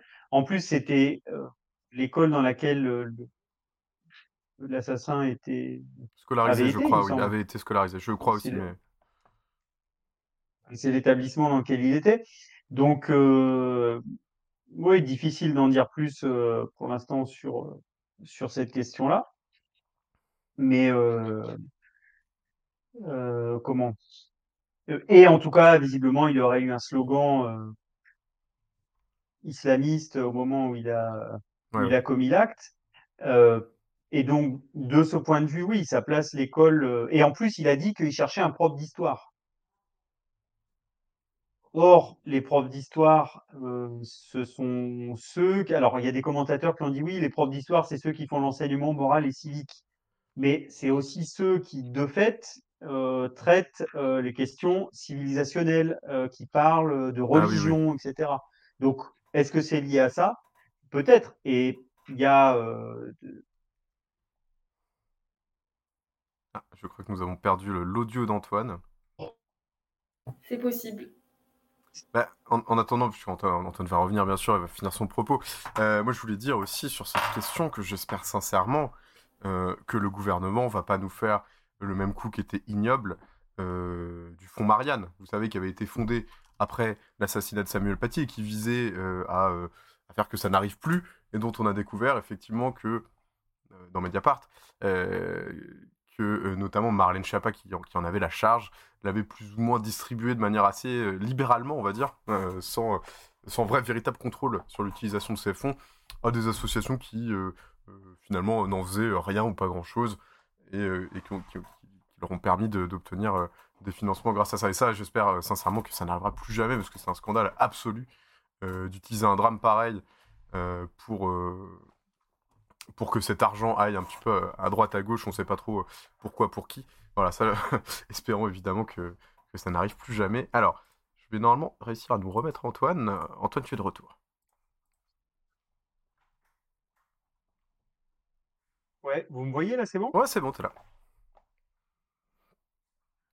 Zim Vas nous dit Darmanin a déjà euh, en train de sous-entendre qu'avec sa loi immigration, euh, ce serait peut-être pas arrivé, et que c'est indécent. Alors évidemment, euh, je crois qu'on l'a déjà un petit peu sous-entendu dans le ce stream, mais on va le, peut-être je vais le dire plus clairement. Euh, Dans Minerva, on en a souvent discuté. On, on pense que Darmanin a des velléités personnelles qui lui font dire tout et n'importe quoi, quitte à exacerber la haine entre les communautés, et que c'est une part de nationalité aujourd'hui euh, politique qui est, euh, un aventurier en fait et qui joue, euh, euh, qui joue pour sa carrière. Et ça, vraiment, faut le dénoncer. Euh, en tout cas, moi, je ne veux pas de responsable politique euh, de cet acabit. Mais vas-y, Antoine, tu étais en train de de nous parler. Je sais pas si tu veux terminer ton propos. Oui, avec l'interruption, je sais plus ce que je disais. Si, je disais que, euh, juste pour terminer sur euh, la question de l'école, euh, il est évident qu'il y a un problème euh, de, comment dire, tous les fanatiques et les obscurantistes euh, religieux, en l'occurrence, ont un problème avec le fait qu'il y a un espace euh, dans lequel on puisse, enfin, toutes les opinions puissent être mises en discussion. Hmm. Et je pense que c'est important de conserver ça non seulement dans les écoles, euh, dans les établissements scolaires. Moi, j'étais toujours, euh, de- je, je milite depuis que je suis au lycée. Quand je discute avec des lycéens aujourd'hui, ils ont beaucoup plus de mal à faire valoir des, des opinions, des discussions politiques dans leur établissement. Ouais. Donc, au-delà de, ce fait de, de terrorisme qui est évidemment le plus, euh, le, comment dire, le plus ignoble où il y a quelqu'un a été assassiné, mais de manière générale, je pense que pour aucune raison, il faut laisser s'installer l'idée que euh, non, non, on peut pas débattre, il y a des opinions, euh, c'est comme ça. euh, euh, on peut, et, et c'est pour ça que toutes les attaques qu'il y a eu aussi par rapport à l'AFI et par rapport à d'autres sont graves. Parce qu'en fait, de plus en plus, sujet par sujet, ça n'a rien à voir avec le terrorisme, mais ça a à voir Je- avec je le fait ouais, ouais. d'empêcher de mettre en discussion tranquillement, sans que les gens qui expriment des opinions, dès lors que c'est pas de l'appel à la haine, etc., euh, de, puissent euh, ne, ne pas craindre pour, euh, pour, euh, pour eux. Quoi. Et ça, c'est euh, un sujet sur lequel il ne faut, à mon avis en tout cas, il faut rien lâcher. C'était juste ce que je voulais dire euh, sur l'école, et j'ai entendu qu'après vous parliez de, des tentatives de récupération dégoûtantes, là aussi, euh, de cet acte par Darmanin. Oui, en plus, il y a eu euh, l'incrimination des associations, euh, d'associations euh, de gauche qui, il y a 11 ans, euh, avaient décidé de, de, se mobiliser contre l'expulsion de la famille, comme si elles pouvaient deviner que 11 ans après, euh, cet enfant de 9 ans allait devenir euh, terroriste. Euh, donc, il y a toujours des formes de récupération, enfin, il y a toujours des récupérations politiques autour de drames voilà, horribles. Et je pense qu'il faut, il faut s'y opposer avec, avec fermeté et de, d'apporter aussi notre solidarité aux, organisations qui sont, qui sont voilà, accusées de, de tout un tas de choses, mais c'est pas la première. Enfin, c'est un son de cloche qui sonne, enfin, depuis euh, depuis assez longtemps, au moins depuis la loi séparatisme, on sous-entend que les organisations de gauche euh, soutiennent euh, le, le, terrorisme islamiste, etc. donc voilà, il y, a rien d'anodin dans dans ce qui est en train de se passer aujourd'hui. C'est des voilà, c'est des discours politiques qui s'installent très tranquillement, voilà, depuis depuis l'arrivée de Macron. la dissolution aussi d'associations. Là, on a parlé de la dissolution, enfin, on n'en a pas parlé, mais de la, volonté aussi de, dissoudre le NPA. Euh, il y a eu mm. voilà, la, France Insoumise, il y a eu aussi des appels à dissolution. Euh, donc on est quand même voilà, dans un moment où on criminalise aussi euh, l'action de militants ou d'organisations de gauche. De c'est même pas les actions, là, c'est simplement les propos. C'est ça qui est encore plus oui, c'est ça. Donc là, maintenant, il n'y a, plus de... enfin, il y a plus besoin de justifier des actes, mais simplement, voilà, on prête des intentions euh, à des gens et on dit, bah, parce qu'on vous a prêté des intentions, alors euh, on est en mesure voilà, de, de euh, dissoudre ou de, disqualifier voilà, une organisation politique, une association d'aide aux migrants. là, pour, en l'occurrence, voilà, il y avait la CIMAD, il y avait RESF, etc. Euh, donc voilà, je pense que c'est important d'être extrêmement vigilant à ce qui est en train de se passer euh, et euh, de, solidifier en tout cas nos, solidarités face aux, personnes qui sont, qui sont attaquées dans la période actuelle. Mais je suis complètement d'accord avec ce que tu viens de dire et c'est vrai qu'il y a une certaine crainte. Alors voilà, c'est où est-ce qu'on met la limite Vous voyez, c'est ce fameux délit d'opinion qui est en train de revenir. Et où est-ce qu'on met la ligne Quelle est la ligne rouge? Mais effectivement, à partir du moment où c'est c'est une partie, euh, notamment euh, de la part de Gérald Darmanin, mais pas seulement, de la droite et de l'extrême droite qui pose ce débat en disant voilà ce que vous avez le droit de dire et pas dire, bah, évidemment, ça nous place dans, dans un moment où toutes les opinions qui pourront être exprimées seront seulement celles qui sont plus ou moins validées par ces espaces politiques-là. Or, c'est pas du tout le signe d'une société et d'une démocratie qui va bien que de voir les opinions d'une grande partie de la population, parce que la gauche, c'est pas c'est pas juste trois hippies dans, qui jouent du djembé dans une cave, hein. c'est quand même vraiment beaucoup de gens, c'est presque euh, voilà, à peu près un tiers de la population française, donc on peut pas non plus euh, discriminer cette, cette population, on a aussi le droit à la parole. Beaucoup plus, parce que... Oui, voire beaucoup plus. Même beaucoup plus, parce que malheureusement, tout le monde ne vote pas, c'est un des problèmes qu'on a. Mais en tout cas, la gauche et les forces populaires, oui, euh, c'est c'est pas une option politique, idéologique qui mérite d'être insultée comme elle l'est en ce moment. Voire avec des appels d'ailleurs à la dissolution, à l'interdiction. Pourquoi pas, hein, on repart comme en 40. Euh, il y a eu euh, des appels, il y a même eu des pétitions, euh, je crois. Donc c'est très préoccupant. Et en plus, ça n'aide pas, je veux dire, on a un problème de priorité. si on considère, là il vient d'y avoir de nouveau un acte terroriste, tout le monde comprend et tout le monde, euh, les, spécialistes expliquent que c'est assez compliqué à empêcher.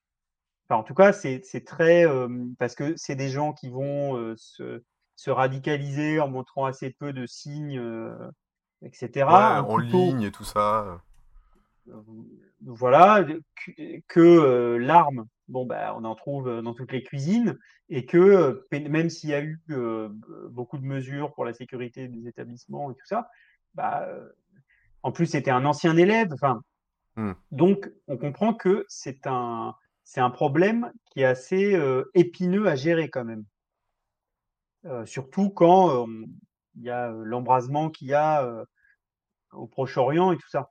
Mais du coup, au lieu d'essayer de, comment dire, de mettre des solutions précises sur la table, d'avancer pour que la France ne soit plus endeuillée par ce type, ce type d'acte, en fait, là encore, ils en profitent pour faire autre chose. Mmh. Mais c'est pas, je veux dire, ça ne répond pas à l'enjeu. Et si on veut s'attaquer au problème du terrorisme et en l'occurrence d'actes de, de, terrorisme islamiste en France, c'est pas comment c'est pas en allant dissoudre je je sais pas quelle association ou en faisant des déclarations martiales. C'est un sujet beaucoup plus beaucoup plus épineux que ça. Et c'est un sujet diplomatique en premier lieu. Mmh. Parce que là, il va falloir rediscuter, par exemple, de nos, des liens de la République française avec le Qatar, au lieu ah d'essayer de restreindre des libertés en France, euh, par exemple. Mmh. Si on veut discuter d'une politique euh, antiterroriste pour euh, protéger, pour que ce genre d'acte n'arrive plus, ok, mais on y va vraiment, pas juste euh, la pré-campagne euh, de Darmanin ou de Ciotti ou je sais pas qui. Peut-être pour éclairer le débat, c'est simplement ça, vraiment. pour les viewers et pour les- nos auditeurs peut-être futurs, parce qu'en fait la France vend des armes au Qatar. Voilà, c'est ça, ça, ça que faisait référence Antoine. Et, euh, Et à l'Arabie Saoudite. Et à l'Arabie Saoudite, dont on sait qu'ils ont des liens avec des organisations islamistes qui, euh, qui trompent probablement dans le terrorisme international. C'est- quand même très grave. Et effectivement, euh, on dirait, oui, au-delà des grandes déclarations choc, comme tu le dis Antoine, et des, et des discours martiaux, des appels à des solutions ou que sais-je, il y, a- il y a quand même une, il y a quand même une contradiction majeure dans le fait de vendre des armes voilà, à l'Arabie Saoudite ou, ou au Qatar. Et je voulais juste rajouter un petit truc s'il me reste un, Si, vas-y, vas-y. un peu de temps de parole. Non, T'es chez toi, Antoine. t'es chez Euh, non, mais juste dire que bon, je fais aucune, euh, je- j'en sais rien en fait, donc c'est, je vais peut-être dire une bêtise et tout, mais la- hum, le- l'assassin est euh, de est d'origine tchétchène. Alors, euh, il La est d'origine Tchétchénie, d'une république indépendante non reconnue, compliquée, euh, qui est entre la Tchétchénie et la Russie, dont j'ai découvert l'existence euh, en me renseignant sur le sujet. Hmm. Parce que la Tchétchénie, au-delà de, je veux dire, dans ce pays, il y a, et ça avait fait euh, l'actualité bien avant la guerre en Ukraine, quand il y avait eu tout le, quand les médias avaient mis en avant la persécution de- des homosexuels, c'était pour ça qu'on avait parlé de la, de la Tchétchénie. En fait, je pense qu'il y a un sujet quand même sur ces actes de terrorisme qui sont, euh, qui sont liés à un certain nombre de pays qui ont été et de zones qui ont été euh, complètement, je veux dire, délabrées, détruites, etc. Parce qu'il y a eu la guerre là-bas. Et donc, en fait, je me dis, mais à chaque fois, quand on voit ce qui est en train de se passer à Gaza, ce qui s'est passé en Israël, etc., combien de monstres on est en train de fabriquer C'est-à-dire que toute cette violence qui se déchaîne, tous les, enfants qui sont en train de, vivre ça, comment ça comment est-ce qu'on pense que ça peut bien se finir? Et du coup, effectivement, je trouve que on, comment dire, j'ai pas d'éléments, euh, je veux dire, euh, de lien de causalité forcément immédiat. Je n'ai pas d'études, j'ai pas. C'était juste soumettre une réflexion Non, non, mais à notre discussion là ce soir, c'est que quand même, euh, on peut se questionner sur le fait de plus ça explose dans le monde, bah oui, plus il va y a- plus la violence va engendrer de fait ce type d'acte et du coup la responsabilité de la France, si le- la France voulait agir de manière positive là-dedans, est-ce que ça ne serait pas d'essayer de d'enrayer cette spirale de la violence, d'essayer de stabiliser, d'offrir des perspectives aux populations euh, pour, pour assécher en fait des foyers de, de violence qui ne peuvent que engendrer de toute façon de l'horreur, quelle que soit la forme de cette horreur. Et aujourd'hui, elle a frappé, euh, enfin, elle- il y a quelques jours, elle a frappé, euh, elle a frappé la France. Mais y Et compris là aussi, il faut qu'on se questionne et ça demande une autre politique internationale. Les, enfin, sur d'autres formes d'attentats, ce sont des Français qui ont grandi en France et qui en viennent à l'acte terroriste, mais c'est aussi euh, parce que euh, le terrorisme se nourrit de, violences euh, autres, quoi. Et donc, du coup, oui, certes, ça vient de, conflits euh, ailleurs dans le monde, etc., euh, mais c'est aussi euh, la violence qu'on produit ici même euh, sur, sur le territoire français, même si je pense que la question de la, ra- la radicalisation est beaucoup plus euh, complexe euh, que le simple fait de, vivre dans des endroits de, violence, mais en tout cas d'en être amené euh, à commettre euh, voilà, des, actes terroristes, euh, ça s'explique aussi euh, socialement. Quoi. Ah, c'est de toute façon, voilà, le terrorisme, en fait, quelque, quelque acte de violence naît de la violence. Enfin, ce que dit Antoine euh, et ce que tu dis, Manel, c'est vrai que c'est un grand thème euh, de la littérature, par exemple. Tolstoï, Guerre paix, c'est quand même un petit peu ça. Et il y en a euh, plein, euh, des auteurs, euh, y compris des scientifiques, je suppose que c'est étudié. Alors là, je vais pas m'avancer là-dessus, mais en tout cas, c'est un grand thème littéraire. C'est la grande roue de la violence, même un grand thème euh, de- même de la peinture. hein. C'est vraiment un grand classique. C'est qu'en fait, à partir du moment où on subit des violences, alors qu'elles soient d'ordre euh, physique, qu'elles soient d'ordre symbolique, eh ben, on a beaucoup plus euh, de chances de les perpétuer. Et ça, c'est quelque chose de terrible. Donc, moi, je me joins à vos appels, euh, arrêtons les violences, quoi.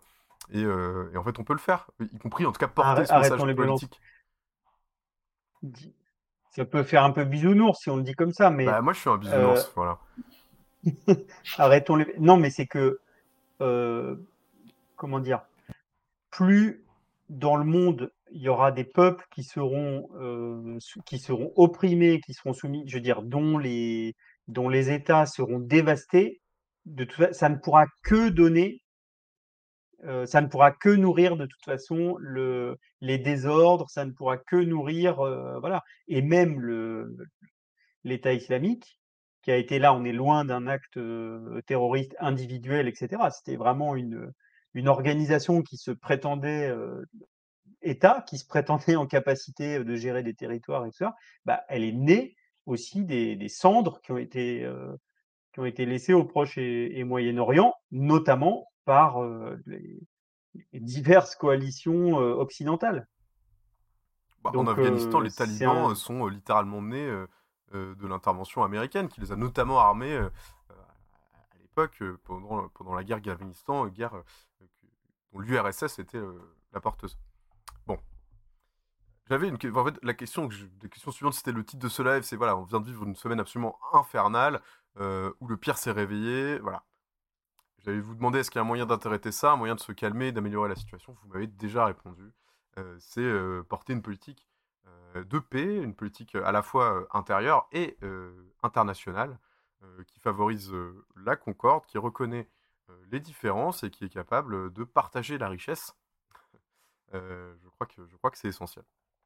Bon, le live de la déprime se poursuit avec un autre sujet un petit peu passé euh, sous les radars euh, médiatiques, puisque le préfet de police de Paris, Laurent Nunez, a signé un arrêté prévoyant l'interdiction des distributions alimentaires, donc du 10 octobre au 10 novembre, euh, dans un secteur délimité des 10e et 19e arrondissements, je crois, de, donc de Paris. Euh, donc cette nouvelle interdiction va priver de repas euh, de 200 à 500 bénéficiaires des distributions alimentaires quotidiennes. Donc les arguments qui ont été portés par la préfecture, c'est pour éviter les nuisances pour les riverains. Et la préfecture ose en tout cas faire le lien avec les trafics de drogue. Évidemment, l'objectif est aussi de préparer Paris pour les riches touristes vont venir pour les euh, Jeux Olympiques de 2024. Cachez à mes yeux cette misère que je ne saurais voir. Alors, ma question est la suivante, euh, Manel, je te, la pose, tiens. Grand classique euh, de la gauche, classe laborieuse, classe dangereuse? Bah, D'abord, la criminalisation de la solidarité. C'est vrai que c'est une actualité qui est passée sous silence euh, avec euh, tout ce qui s'est passé à l'échelle de l'actualité euh, internationale. C'est complètement, complètement effrayant que dans la situation de précarité sociale, de, de nombre de personnes qui ont faim aujourd'hui en France, euh, qui n'arrivent plus à manger, euh, qui vivent euh, dans des situations voilà, extrêmement précaires, se voient aujourd'hui privées d'aide alimentaire parce que une préfecture de police a décidé voilà, d'interdire tout simplement la solidarité. Et encore une fois, on est ici dans de la criminalisation d'actes de, solidarité complètement banal quoi enfin ce que je veux dire c'est une distribution alimentaire rien de 135 euros d'amende, hein, si vous faites ah oui, euh, choper dans ces voilà, zones en train de sur, distribuer euh, de la on nourriture. pas sur euh, on, on héberge un migrant euh, chez soi et donc du coup on criminalise cette solidarité. On est vra- vraiment simplement sur de la distribution alimentaire. Euh, effectivement, c'est un imaginaire euh, qui, est, euh, qui est connu et reconnu euh, classe laborieuse, classe, classe dangereuse. Mais je pense que euh, si aussi euh, en face ils s'autorisent euh, à, mettre euh, en place ce type de mesures, c'est que nous aussi de notre côté, on n'est pas en mesure euh, de faire en sorte, enfin de, de- d'affirmer des solidarités, d'être groupés et d'avancer aussi de manière conjointe sur, sur la criminalisation de la solidarité. Euh, voilà, ça, pose aussi tout un tas de questions pour notre camp social qui se fait attaquer vraiment de tous les bouts euh, par toutes ces actions, que ce soit là, euh, enfin sur la sur la précarité alimentaire, sur la question des migrations, voilà, sur sur tout un tas de sujets où on n'arrive pas à faire bloc, où effectivement on est dans une, dans une marche autoritaire grandissante, où chaque jour les libertés publiques, les libertés d'association, les libertés de, soli- de solidarité sont criminalisées dans ce pays. Et ce qui est encore le plus inquiétant, c'est qu'effectivement cette, cette, euh, cette actualité euh, n'a pas fait beaucoup de bruit, quoi. Toi, Antoine, classe euh, laborieuse, classe dangereuse, c'est un truc qui te parle, toi Je rigole, bien sûr. Hem, bah, en fait, oui, pour rebondir sur ce que sur ce que disait Manel, il n'essaie même plus de faire semblant.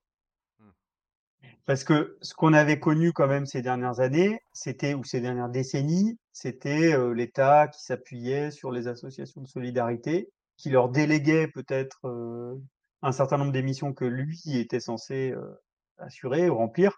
Mais maintenant, bon, on voit bien que la crise a passé un nouveau une nouvelle étape et il y a eu l'affaire des Restos du Cœur, enfin dans un autre, heu, domaine, il y a eu le le problème financier des Restos du Cœur où, heu, l'État a dit enfin je sais pas comment ça s'est passé, mais Bernard Arnault a, très généreusement, il s'est départi de de quelques millions d'euros pour, pour les aider. Donc on voit qu'en fait les enfin, à la fois les associations de solidarité n'arrivent plus à tenir par rapport à l'ampleur de la crise et notamment par rapport à l'inflation et à tous les profiteurs de crise et profiteurs de guerre qui, heu, essaient de s'engraisser un petit peu plus, voyant que les gens sont en difficulté, c'est le bon moment pour, faire un peu plus d'argent en leur mettant la tête sous l'eau. Et de son côté, l'État, bah, bah, se dit, voilà, non seulement ils vont rien faire, pour essayer de nourrir ces gens, pour peut-être, trouver des solutions de logement, mais en plus ils essaient d'empêcher les gens essaient de faire leur leur boulot à leur place, quoi. Donc ça devient, heu, enfin voilà, c'est effectivement des nouveaux paliers qui sont franchis et ça a fait un petit peu de bruit quand même dans l'actualité. On va voir s'il y a des mobilisations autour de ça, mais heu Espérons-le. heu, il va falloir effectivement, bah, forcer à ce que forcer les pouvoirs publics à accepter, heu, ce type de ce type d'initiative. Parce qu'ils je crois qu'ils ont dit: «Oui, mais de toute façon, heu, les bénéficiaires peuvent aller un petit peu plus loin. Heu, il y a un site internet où ils peuvent retrouver des lieux de distribution», mais les gens qui sont, heu, comme ça à la rue, ils vont pas aller regarder, enfin s'ils vont aller tout simplement au plus près, c'est le bouche à oreille, c'est ils sont totalement à côté de la plaque. Encore une fois, effectivement. Et en plus, voilà, je me permets aussi de rappeler que c'est aussi une défaillance majeure de l'État, que l'existence même des Restos du Cœur était définie, par Coluche qui, qui l'a fondé comme, comme quelque chose étant un mal nécessaire et qui devait être extrêmement temporaire. C'est-à-dire que dans ce pays, il y a des gens, qui meurent de faim, qui n'ont pas de toit à se mettre, sur la tête et c'est cette situation qui devrait être insupportable. Et on se rappelle aussi qu'en 2017, heu, lors de la campagne, Emmanuel Macron avait promis qu'il n'y aurait plus aucun SDF en France d'ici la fin de son mandat. C'est encore une promesse, complètement vaine, qui nous a été faite. Et donc, heu, voilà, en tout cas, moi, je suis en colère contre cette, heu heu, contre cette décision, qui est vraiment juste, injuste et indigne, de ce pays et voilà, encore encore quelque chose d'un petit peu déprimant, mais peut-être sur une note peut-être plus positive, je ne sais pas si si peut-être vous avez trouvé ça positif. La première ministre Élisabeth Borne lance demain, donc lundi 16 octobre, une conférence sociale sur les bas salaires et la mise en place d'un haut conseil des rémunérations. Avec, heu, évidemment l'inflation et la stagnation des salaires qu'on subit tous et toutes, heu, les travailleuses et les travailleurs pauvres explosent. Et la première ministre souhaite donc inciter, mais pas contraindre, les entreprises à augmenter les salaires. Est-ce que c'est une nouvelle, porteuse, d'espoir pour vous? C'est complètement dérisoire face à face à la situation dans laquelle, heu, on est. On attend beaucoup plus, en tout cas de la première ministre, heu, que des effets d'annonce tels que tels tels qu'elle les fait. Heu, surtout quand on sait qu'il y a la réforme, RSA, Pôle emploi qui est en cours, qui va broyer, des milliers de personnes, qui vont se retrouver, sans rien. Heu, donc heu, c'est pas profondément cynique, heu, cette position, et ces effets d'annonce, du gouvernement et je pense que ça dupe, plus personne, ce type, d'annonce, écran, quoi. Donc heu, Enfin, c'est pas ils pas essayent de vendre des miettes, aux gens et ça ne marche plus. Voilà, je suis je suis un peu je suis évidemment un peu dans le sarcasme, hein, même si c'est pas c'est pas très joli comme forme d'humour. Et toi, Antoine, ça voilà, Non, tu mais tu vois un ils nous font perdre notre ou temps. ouais, voilà.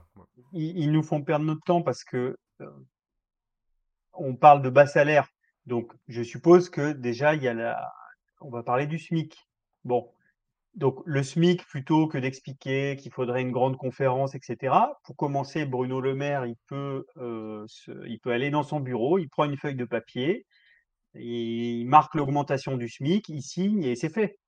Voilà. Donc, je comprends pas pourquoi le, les, rapports avec le patronat, et notamment le grand patronat, c'est la seule catégorie de, la population en France qui n'est pas, euh, qui n'est pas soumise à la loi. Sur tous les autres sujets, je ne sais pas si vous avez vu. Comment? Tu veux dire qu'on serait dans un état de bourgeois, par exemple? Je ne sais pas, j'irai pas jusque-là. Non, mais euh, c'est la seule catégorie pour laquelle, je ne sais pas si vous avez vu, mais sur toute l'actualité, le gouvernement est extrêmement ferme. Non, il n'y aura pas de. sur l'abaya, par exemple, non, l'État ne reculera pas. Et voilà, on dit à tous les fonctionnaires, bah, c'est comme ça. Il n'y a pas. Il n'y a pas d'abaya ou de kimono ou de je ne sais pas quoi d'ailleurs. Et voilà, tous les fonctionnaires sont chargés de faire respecter ça. Et la force de la loi va s'abattre sur ceux qui ne respectent pas. Et en fait, euh, le patronat, ça serait la seule catégorie de la population où on les entend dire non, non, il faudrait pas forcer parce que ben, c'est un paplard que Bruno Le Maire doit signer, c'est tout. Donc, tant qu'il ne l'aura pas signé, qu'on ne vienne pas euh, nous emmerder avec la conférence de je ne sais pas quoi. Bon, et après, il faut augmenter évidemment tous les salaires, aussi ceux qui sont euh, au-dessus du SMIC et tout ça. Mais ça, c'est censé suivre de manière assez logique. Parce que si on augmente le SMIC, euh, de fait, ceux qui ont le salaire qui, était, qui est au nouveau niveau du SMIC, de fait, euh, il y a une nécessité de d'augmenter tous les salaires. Donc euh, voilà, on attend du gouvernement pour commencer. Donc que Bruno signe son, son papier qu'il doit signer, euh, et ensuite bah, de faire preuve euh, de la fermeté républicaine qu'ils affichent face euh, à des collégiennes qui ont décidé de mettre un kimono, euh, bah, qu'ils l'appliquent plutôt euh, face à des gens qui obligent leurs salariés à aller au resto du cœur. Ah, bah, c'est c'est- un peu la petite blague, puisque euh, Bruno Le Maire, euh, c'est son petit surnom hein, sur, euh, sur les internets mondiaux, c'est Bruno Demande. Parce que Bruno ne fait toujours que demander, il demande, il demande, mais on lui dit toujours non, enfin il demande quoi. Bruno Demande, par exemple, Bruno Le Maire demande à Total Energy de prolonger le plafonnement des prix à, euh, des carburants à 1,99€. Euh, Patrick euh, s'en moque. Voilà, donc il demande, c'est bien. Patrick, le président de Total Energy. Effectivement, il y a une classe sociale particulière dans ce pays auquel on ne, on ne peut que demander, mais on ne peut jamais les contraindre par la force de la loi. Mais en fait, c'est parce que tu l'as évoqué en disant État bourgeois, mais bon, évidemment, là, on peut se, on rage par rapport à ce que fait ou ne fait pas le gouvernement. Mais je disais, Bruno a qu'à signer le papier.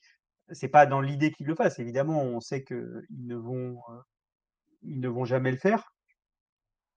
Mais en tout cas, pas au- au niveau qui permet de ne pas appauvrir les gens. Euh, mais ça montre qu'en fait, bon, si on avait un gouvernement euh, d'union populaire, un gouvernement euh, qui a les intérêts populaires à cœur, bon, bah, ça serait finalement assez, assez rapide et assez facile de changer toute une série de choses dans l'organisation économique du pays. C'est ça surtout qui, ce à quoi ça doit nous faire penser cette, cette conférence, cette conférence sociale. C'est qu'un gouvernement, euh, au-delà de demander, a énormément de cartes en main pour euh, améliorer la vie du plus grand nombre, s'il le souhaite. Eh oui, justement pour améliorer la vie du plus grand nombre, tu me donnes un- une transition parfaite. Il y a- il y a eu un- Théo, on t'entend pas très bien. Ah, Je bon, sais t'entends pas si c'est. J'augmente un peu la sensibilité de mon Là, micro dans ce cas. Euh, Oui, c'est ben, mieux. Puisqu'on on- on parlait euh, d'un outil qui permettrait euh, à la gauche de, se rassembler, euh, de pouvoir proposer des solutions à la fois ambitieuses sur le plan social, réduire les inégalités, mieux partager la richesse et pourquoi pas relever le grand défi écologique qui est le nôtre en termes en tant que civilisation. hein. Tout de même, eh bien, il y avait un truc, ça avait été inventé il n'y a pas si longtemps que ça pour les dernières législatives, c'était la NUPS, la nouvelle alliance écologiste et sociale. Ben on le disait tout à l'heure, parmi les conséquences directes du conflit euh, israélo-palestiniens, en l'occurrence, nouvel épisode sur la politique intérieure du pays, se font ressentir notamment au sein même de la gauche.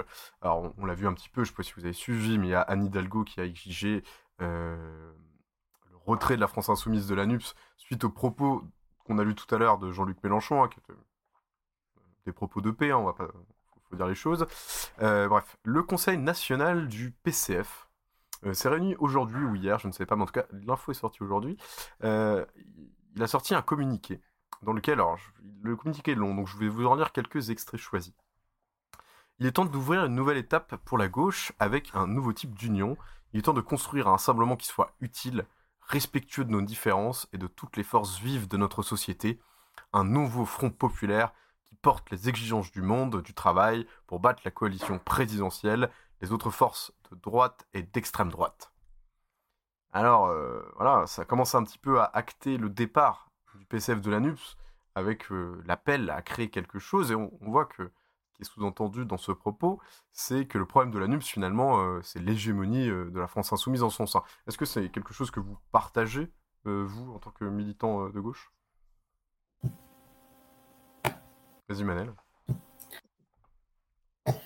Oui, non, moi je pense que voilà, cette, euh, cette euh, enfin, ce communiqué ou cette euh, résolution euh, du Conseil national du PCF s'inscrit dans, un, dans une séquence politique. Il me semble que le PS aussi devait voter ce week-end, mais ils ne l'ont pas fait parce qu'il y a eu les attentats à Ouais. Arras. Et donc, du coup, bon, pour l'instant, le PCF est le seul à avoir sorti tout seul sa petite, sa petite euh, déclaration. Il me semble aussi que, enfin, juste euh, en point d'info en plus, c'est que les euh, députés communistes peuvent rester ou ne pas rester au, sein, au sein de la NUPS. Donc, ils ont encore voilà, la possibilité de le faire. Et encore une fois, on joue sur une question internationale importante qui est la question, voilà, la question liée à- au conflit israélo-palestinien, euh, des questions de- de- d'hégémonie euh, à gauche. Et je trouve ça vraiment, euh, bon, je déjà, je trouve ça dégueulasse de jouer de, voilà, de, de, de jouer de cette situation pour Mm. euh, voilà, fracturer encore plus le camp à gauche qui est déjà bien fracturé. On est déjà dans, dans une situation qui n'est pas, qui n'est pas favorable pour notre camp ni pour le peuple, le peuple de gauche qui aujourd'hui n'a n'a plus, euh, n'a plus euh, 60 000 euh, issus. Euh, donc déjà, je pense qu'ils emporteront euh, la responsabilité, euh, enfin, une responsabilité lourde dans, dans- dans le fractionnement de la gauche. Si le PS va aussi sur cette situation, bah forcément, ça va recomposer, euh, ça va recomposer euh, les rapports de force euh, à gauche. Euh, mais voilà, je, pense que c'est pas la première fois aussi dans l'histoire que la gauche se fracture euh, sur les questions euh, impérialistes et sur les questions de, conflits internationaux. Donc il faudra prendre aussi le temps de l'analyse et de, comprendre voilà, qui se situe où dans, les, séquences politiques qui arrivent. Yes. Et toi, un... Qu'est-ce que tu t'as à en dire sur ce sujet, Antoine? Problème de la gauche chez la France Euh, insoumise? Ben, D'abord, je pense que le ce que ce, ce communiqué que j'ai lu et puis les débats en cours au PS aussi, euh, je savais pas que Manel, ce que tu, ce que tu me dis, je, tu, tu me l'apprends, Oui, euh, qu'ils n'avaient pas voté à cause de, de l'attentat. Euh, en fait, moi, tous ces débats, ce que ça me fait dire, c'est que je- il faut que les gens arrêtent de se présenter aux élections s'ils sont pas capables de comprendre ce que ça veut dire un mandat. Parce que euh, ça fait maintenant des mois que tout le monde euh, passe sur les plateaux télé en disant la NUP, est-ce qu'elle doit continuer, est-ce que machin. Mais attends, tous ces gens euh, ont quand même signé un accord Mhm. dans lequel ils ont dit qu'ils étaient d'accord sur euh, X mesures. Alors, je sais plus, tout le monde se bataille sur le nombre de mesures, ce 630, 600, un peu plus de 600. Et en plus, dans ce programme, il y avait aussi marqué les points sur lesquels les forces de gauche n'étaient pas d'accord. Donc, c'était plutôt honnête au sens où euh, on avait un peu la vérité des prix des positions des uns et des autres. Et donc là, ça fait, c'était il y a quoi? C'était il y a un an et demi. Et en fait, un an et demi après, euh, il y a encore trois ans et demi à batailler contre Macron, mais on dit que l'important, c'est d'envisager euh, d'envisager la suite. Mais à quel moment est-ce que les électeurs qui ont donné naissance à cette coalition et qui ont permis qu'elle soit représentée à l'Assemblée nationale ont leur mot à dire, enfin sont, euh, moi c'est ça mon premier truc, premier truc qui me choque euh, profondément vis-à-vis de- du PCF, vis-à-vis du PS. J'ai été aussi euh, choqué d'ailleurs sur des attitudes de parlementaires de l'AFI. En fait, euh, voilà, moi ce qui me choque, c'est toutes ces attitudes qui dénotent un, un rapport de propriété personnelle à son mandat. Et je pense que si les gens se comportent comme ça, euh, ils ne sont pas dignes de les détenir, en fait. En tout cas, pas euh, des mandats de députés euh, de, de gauche. Et moi, j'en ai marre vraiment de ce type d'attitude, quoi, qui nous font perdre un temps précieux. Ah ouais. Bah, je sais Après, pas si c'est à ça que tu faisais référence, Antoine, est-ce que, parce que pour qu'on comprenne bien, est-ce que tu faisais référence à la comparaison qui avait été faite entre euh, Fabien Roussel et Dorio, donc un, un collaborateur euh, pendant la Seconde Guerre mondiale, c'est ça ou pas?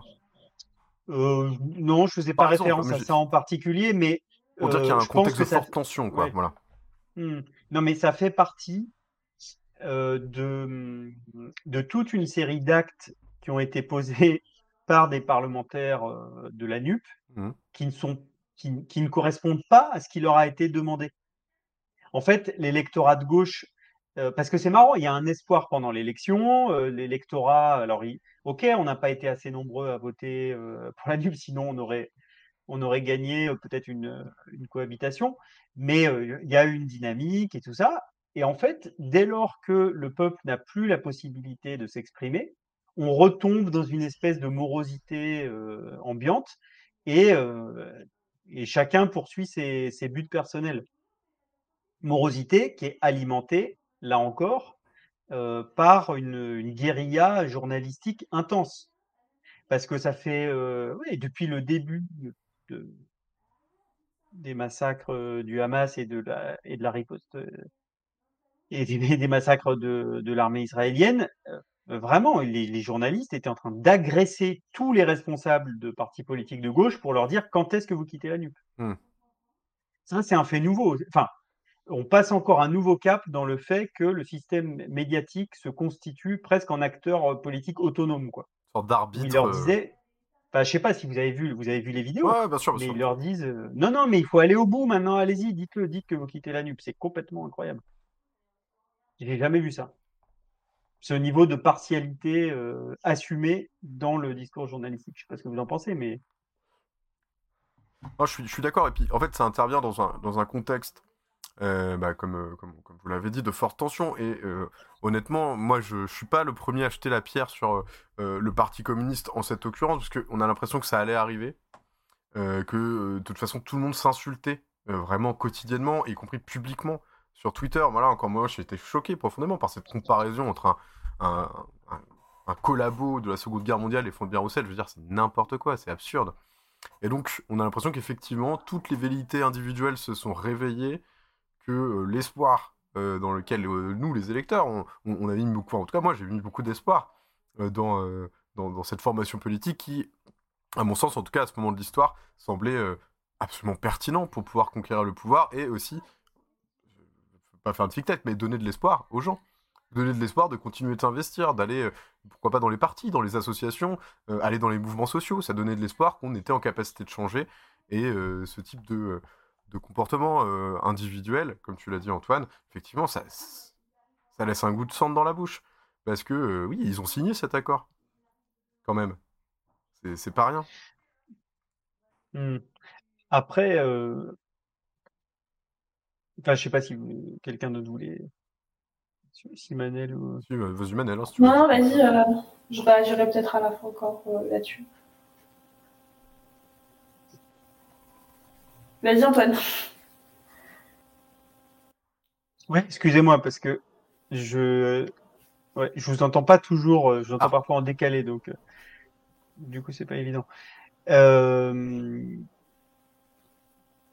Oui, ce que je voulais dire, c'est que euh, après, une fois qu'on a dit ça sur euh, le comment dire, le programme signé en commun, les engagements euh, non tenus et tout ça, bon, déjà il faut voir où ça va cette déclaration, parce que comme disait Manel, euh, bon dire euh, la NUP, la NUP est terminée, mais nos parlementaires continuent de participer à l'intergroupe ou peuvent continuer de participer à l'intergroupe. Déjà, c'est un peu bizarre. Ensuite, la déclaration dit euh, il faut tourner la page, mais euh, il faut faire un autre rassemblement, mais sans dire vraiment avec qui. À part et sous-entendu un peu à un moment euh, de dire il faut aller aussi avec les socialistes qui refusent d'entrer dans la NUPES. Euh, je vois pas trop ce que ces gens apportent politiquement. Enfin, si je vois ce qu'ils apportent politiquement, ils apportent le centrisme. Et moi, ça m'intéresse pas particulièrement. Euh, et je ne pense pas que ça apporte non plus d'ailleurs euh, des, des, des, électeurs, même si je pense qu'il faut dialoguer avec, euh, y compris les socialistes euh, anti-NUP et polémiquer avec eux, mais je, pense pas que je pense que ça apporte plus euh, de la confusion qu'autre chose auprès de auprès de la population que d'aller dans ces conditions avec ces gens-là. donc bon, faut voir où tout ça où tout ça nous mène quoi. Est-ce que c'est vraiment est-ce que ça va aller au bout ou est-ce que c'est un coup d'épée dans l'eau profiter, comme tu disais, de la situation internationale, ce qui là aussi serait quand même très douteux. Euh, et puis après, on ne pourra pas s'exonérer euh, d'un débat sur le fond, au-delà de union, pas union. Quelles sont les raisons euh, qui font division à gauche? Euh, Est-ce que c'est les questions internationales? Est-ce qu'il y a d'autres questions? Et bah, avoir ce débat que les gens puissent se positionner. Oui, je pense que c'est pas le seul débat. Hein. Je pense que c'est le contexte qui favorise euh, l'accélération d'une prise de décision euh, là, en contexte, voilà, avec euh, une résolution du, du, Conseil national, etc. Mais je pense qu'il y a tout un tas de questions sur lesquelles euh, la gauche a été divisée euh, ces, ces, derniers mois et sur laquelle, voilà, il y a eu des positions euh, radicalement opposées, notamment bah, là on pense à, moi je pense personnellement à la dernière loi euh, immigration où euh, il y a quand même eu une tribune entre le PS, les, certains dirigeants du PS, des écolos et du PCF. Voilà, enfin, on a vu quand même ce mouvement de recomposition s'organiser en cachette, en mmh. secret, pas tant que ça puisque finalement, enfin il y avait voilà tout un il y avait des, des alignements communs, mais euh, voilà, c'est des éléments de langage qui sortent de plus en plus euh, souvent euh, dans les médias de la part de dirigeants de gauche, avec notamment Hidalgo, etc., mais pas, c'est pas la seule, où on voit une partie de la gauche qui, voilà, qui, comme tu l'as dit Antoine, se recentre avec un, voilà, un débat qui soit euh, moins, euh, moins dans la rupture, plus dans la, aussi dans le dialogue avec le gouvernement actuel et euh, voilà, un soutien aussi à certaines, certaines formes de, de mesures gouvernementales où euh, il s'aligne, où il joue euh, les idiots utiles euh, du gouvernement, très clairement. Parce que dans ce communiqué, il y a aussi un petit peu d'autres choses. Les communistes proposent donc une, une nouvelle alliance alors là je cite à partir de maintenant, euh, sur le modèle des rassemblements qui réussissent, euh, comme c'est le cas dans de nombreuses majorités locales ou oppositions de gauche, où l'ensemble des forces travaillent ensemble. Nouvelle citation. Donc il, lance un appel à toutes les forces disponibles euh, pour se rencontrer dans les prochains jours, toutes les forces de gauche et les écologistes, pour débattre publiquement des conditions et des contenus pour construire ce rassemblement dont le pays a besoin. Est-ce que pour vous, déjà, est-ce que c'est jouable? Et quelle forme pourrait avoir cette nouvelle alliance, s'il y en a une? C'est très flou, effectivement, euh, Faouz VS dans le chat. Bah, je pense qu'elles ouais. seront sur les questions qui ont divisé jusque-là. Non, mais c'est. Vas-y, vas-y, vas-y. Non, mais je, dis, je, disais que, voilà, bon, je sais pas trop dans quelles conditions elles vont se faire, mais elles vont se faire autour des contours des divisions qui ont, qui ont déjà, enfin des, des, lignes de division qui ont déjà fracturé la gauche ces derniers mois, c'est-à-dire les questions de sécurité, les questions de laïcité, les questions d'immigration, les questions internationales notamment euh, en particulier, les questions d'impérialisme. Euh, et donc du coup, ça va être aussi euh, autour voilà, du rapport aussi au, gouvernement que va se faire, que vont se jouer aujourd'hui les débats. Après, comment est-ce que ça va se mettre en place concrètement? Moi, je suis plutôt de l'avis d'Antoine où voilà, c'est ça va sûrement être des coups d'épée dans l'eau euh, et euh, on ne sait pas trop à quoi ça va faire euh, référence, en quoi quand le peuple ne participe pas à ce type de, de, de travail voilà, de, de définition. voilà, c'est quelques personnes, des responsables politiques qui vont décider dans leur coin de ce qui les rassemble et de ce qui les divise d'une autre partie de la gauche. Et je pense qu'on en connaît déjà les contours puisqu'on connaissait déjà les débats qui fracturaient la NUPS jusque-là. Vas-y Antoine, si tu veux, si tu veux aussi réagir. Mmh. Euh, Oui, tu, tu citais le communiqué qui dit qu'il faut faire des choses euh, comme ça se passe au plan local. Mais en fait, la, caractéristique de la période politique qu'on vit, c'est que euh, les forces politiques qui dirigent des mairies, quelques départements, euh, une ou deux régions, c'est-à-dire les forces politiques qui, sont, euh, qui ont de- de- le- du poids au niveau local, en tout cas dans les dernières élections, et la force politique qui a un poids euh, relative, enfin qui dans la pré- dernière présidentielle et celle de 2017 aussi a eu un poids très important, ne sont pas les mêmes. C'est pas les mêmes gauches. Non. Et du coup, effectivement, on peut, à partir de cet état de fait, continuer une guerre débile et autodestructrice où la force présidentielle, euh, l'AFI, peut effectivement faire très mal aux forces qui sont implantées localement. Et tout le monde connaît le calendrier euh, de la Ve République, hein, sauf si on en change d'ici là. C'est que les prochaines élections municipales, par exemple, elles auront lieu en mars 2026. Et la prochaine présidentielle, elle aura lieu euh, en avril-mai euh, 2027. Donc on peut tous jouer à ça, continuer à alimenter euh, euh, des divisions pour certaines qui sont euh, montées de toutes pièces, pour d'autres qui sont réelles, mais on peut, jouer à alimenter les divisions et arriver avec une séquence municipale présidentielle où chacune des forces, la force qui est forte au niveau national, qui utilise son audience pour dire bah, vous allez voir toutes les mairies qu'on va vous faire perdre ou qu'on va gagner contre vous, etc. Et les forces qui ont de l'implantation au niveau local qui vont dire euh, ah bah oui, nous, vous allez voir à la présidentielle, on va, on va essayer de, de euh, comment dire, de, de faire pièce à votre, euh, à votre do- domination nationale et tout ça. Et au niveau local, on va, on va vous exclure aussi des accords et tout ça. Très dangereux, ouais. La situation, elle est forcément compliquée. Maintenant, on a besoin de, hum, au-delà de tout ce qu'on peut penser, euh, tout ça, là, je parle, mais sur le plan stratégique, si on veut une alternative à Macron et à l'extrême droite, qui de plus en plus d'ailleurs euh, sont en train de, de convoler en juste noces quand même, euh, ben, on a besoin que la gauche locale et la gauche nationale elles, soient au moins dans un pacte de, de non-agression. Oui, et puis qu'elle soit aussi cohérente quelque part. Euh, parce qu'on a besoin aussi, enfin je sais pas si on en a besoin, mais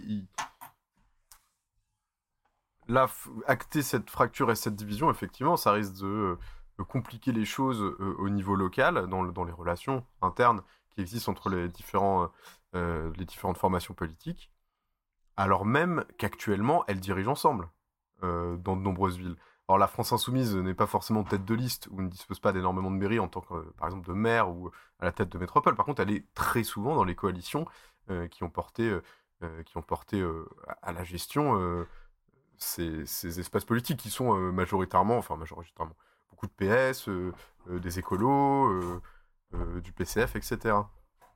Et donc, bon, je sais pas ce que vous en pensez, mais j'ai peur de la division que ça va impliquer, y compris, enfin, impliquer pas forcément, mais que ça risque d'impliquer au niveau local. En tout cas, ça fait prendre des risques alors qu'on n'en avait pas forcément besoin. En tout cas, moi, pour vous donner mon opinion euh, très rapidement, euh, s'il y a une forme d'une nouvelle alliance, euh, il me paraît dangereux de créer une nouvelle alliance dont le point, on va dire, euh, de gravité ne soit pas la gauche radicale et dont le point de, ravi- de gravité, comme l'a dit Manel, finalement, serait, euh, serait une gauche assez centriste.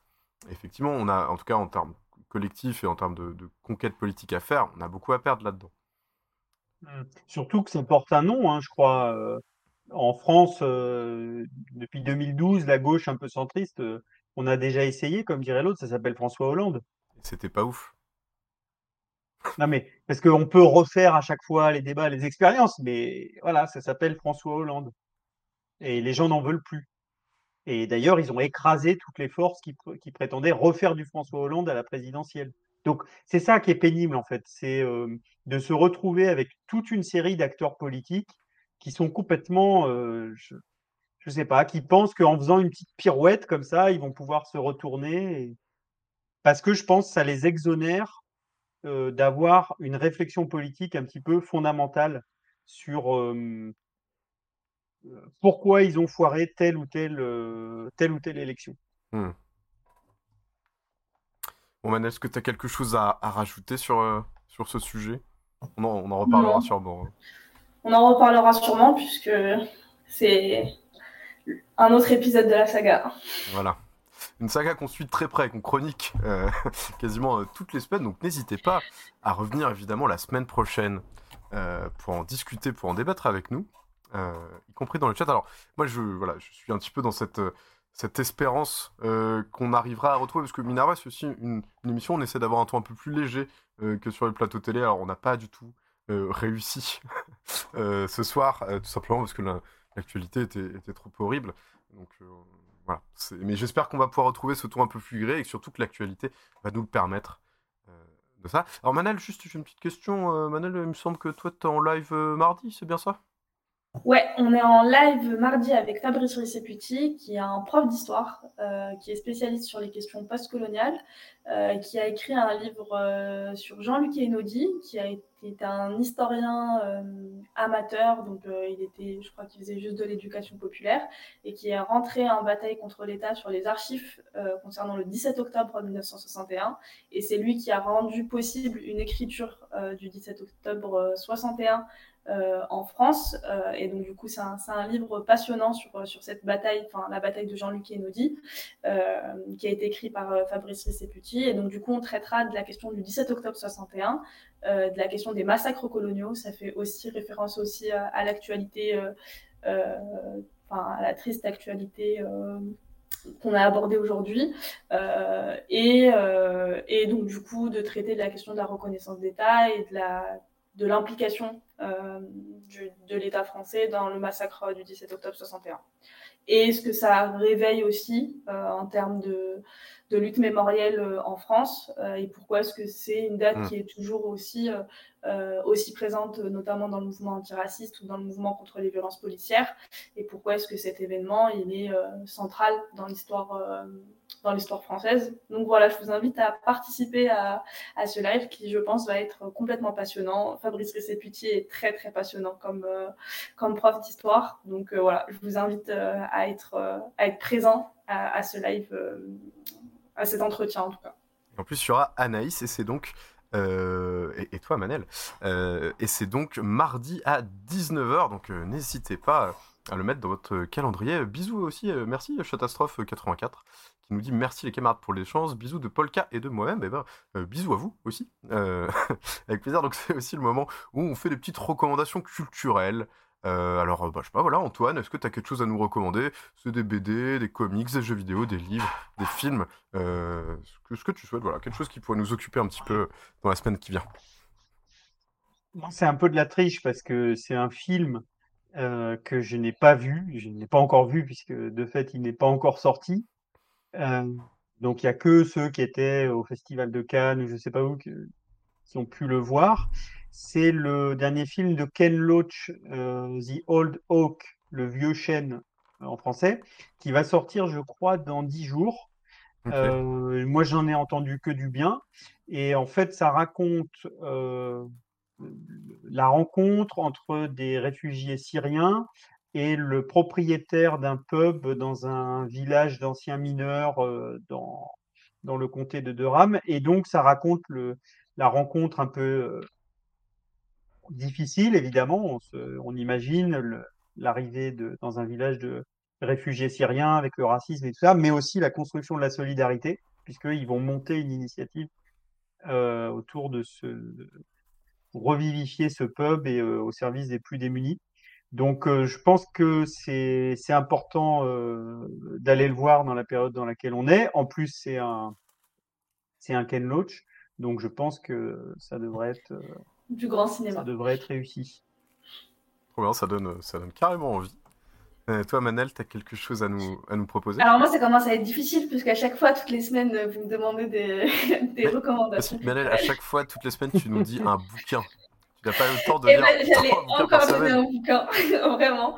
Euh, non, j'allais, comme euh, bah, un peu si vous voulez euh, faire vos devoirs avant, avant l'émission de, de, mardi, il y, y, a un livre que j'ai trouvé incroyable qui s'appelle Le visage de Pierre. euh, donc une métaphore euh, internationale de ce que le visage de Pierre, c'est le visage du racisme. Et donc du coup, c'est un noir américain qui est journaliste, qui arrive en France dans les années 50, enfin la fin des années 50, euh, et qui rencontre par hasard, enfin qui vient vivre un peu la bohème parisienne, et qui rencontre des Algériens et donc, du coup, il va euh, comprendre que ceux qui subissent le racisme ici en France, ce sont les Algériens euh, pendant une époque coloniale, et qui subissent exactement la même chose que lui vivait euh, à Harlem. Et donc, du coup, il fait des comparaisons de quartiers majoritairement habités par des Algériens, la Goutte d'Or, etc., avec son quartier à Harlem, et les mêmes procédés de mode opératoire du contact police-population. et donc, du coup, il va se retrouver, malgré lui, alors qu'il veut échapper au racisme des États-Unis, en arrivant en France, confronté euh, à une autre forme de racisme, et comment est-ce qu'il va se reconnaître dans un peuple qu'il ne connaissait pas du tout, donc euh, les Arabes. et donc du coup, c'est une histoire, c'est une histoire passionnante vue avec un point de vue passionnant. et donc, du coup, comment est-ce qu'il va se reconnaître dans, dans, un, dans un, peuple qu'il ne connaissait pas et dont il va voir voilà, les, les mêmes les mêmes rapports, les mêmes rapports au racisme, à la police et les mêmes, les mêmes formes d'injustice. De, Donc le visage de Pierre, c'est le visage de l'injustice euh, de manière générale que lui va nommer comme ça. Donc voilà, c'est un, un, livre euh, complètement passionnant. Trop chouette. Trop chouette, ça a l'air extrêmement passionnant euh, de comparer ces deux modes, voilà, modes de pensée. Trop chouette. Eh ben moi, je vous conseille cette semaine d'acheter un œil sur une une chaîne YouTube euh, qui fait de la vulgarisation euh, politique, euh, on va dire, dans l'espace un peu marxiste, qui s'appelle Cathédrale osseuse. Voilà. dont j'ai rencontré tout à fait par hasard le créateur à une table dans, un pub à Toulouse il y a quelques jours. Voilà. Et, voilà, je suis allé voir ce qu'il fait, c'est assez chouette, voilà, c'est de la bonne vulgarisation, notamment la dernière vidéo qui revenait un petit peu sur le parcours d'Angela Davis. Donc cette militante marxiste des États-Unis, très engagée dans la cause euh, des Noirs aux États-Unis. Euh, voilà. Donc je, vous conseille d'aller voir, c'est plutôt chouette. En tout cas, en attendant, on se retrouve pour une partie d'entre vous, bah, j'espère énormément de gens, mardi, donc pour ce formidable entretien.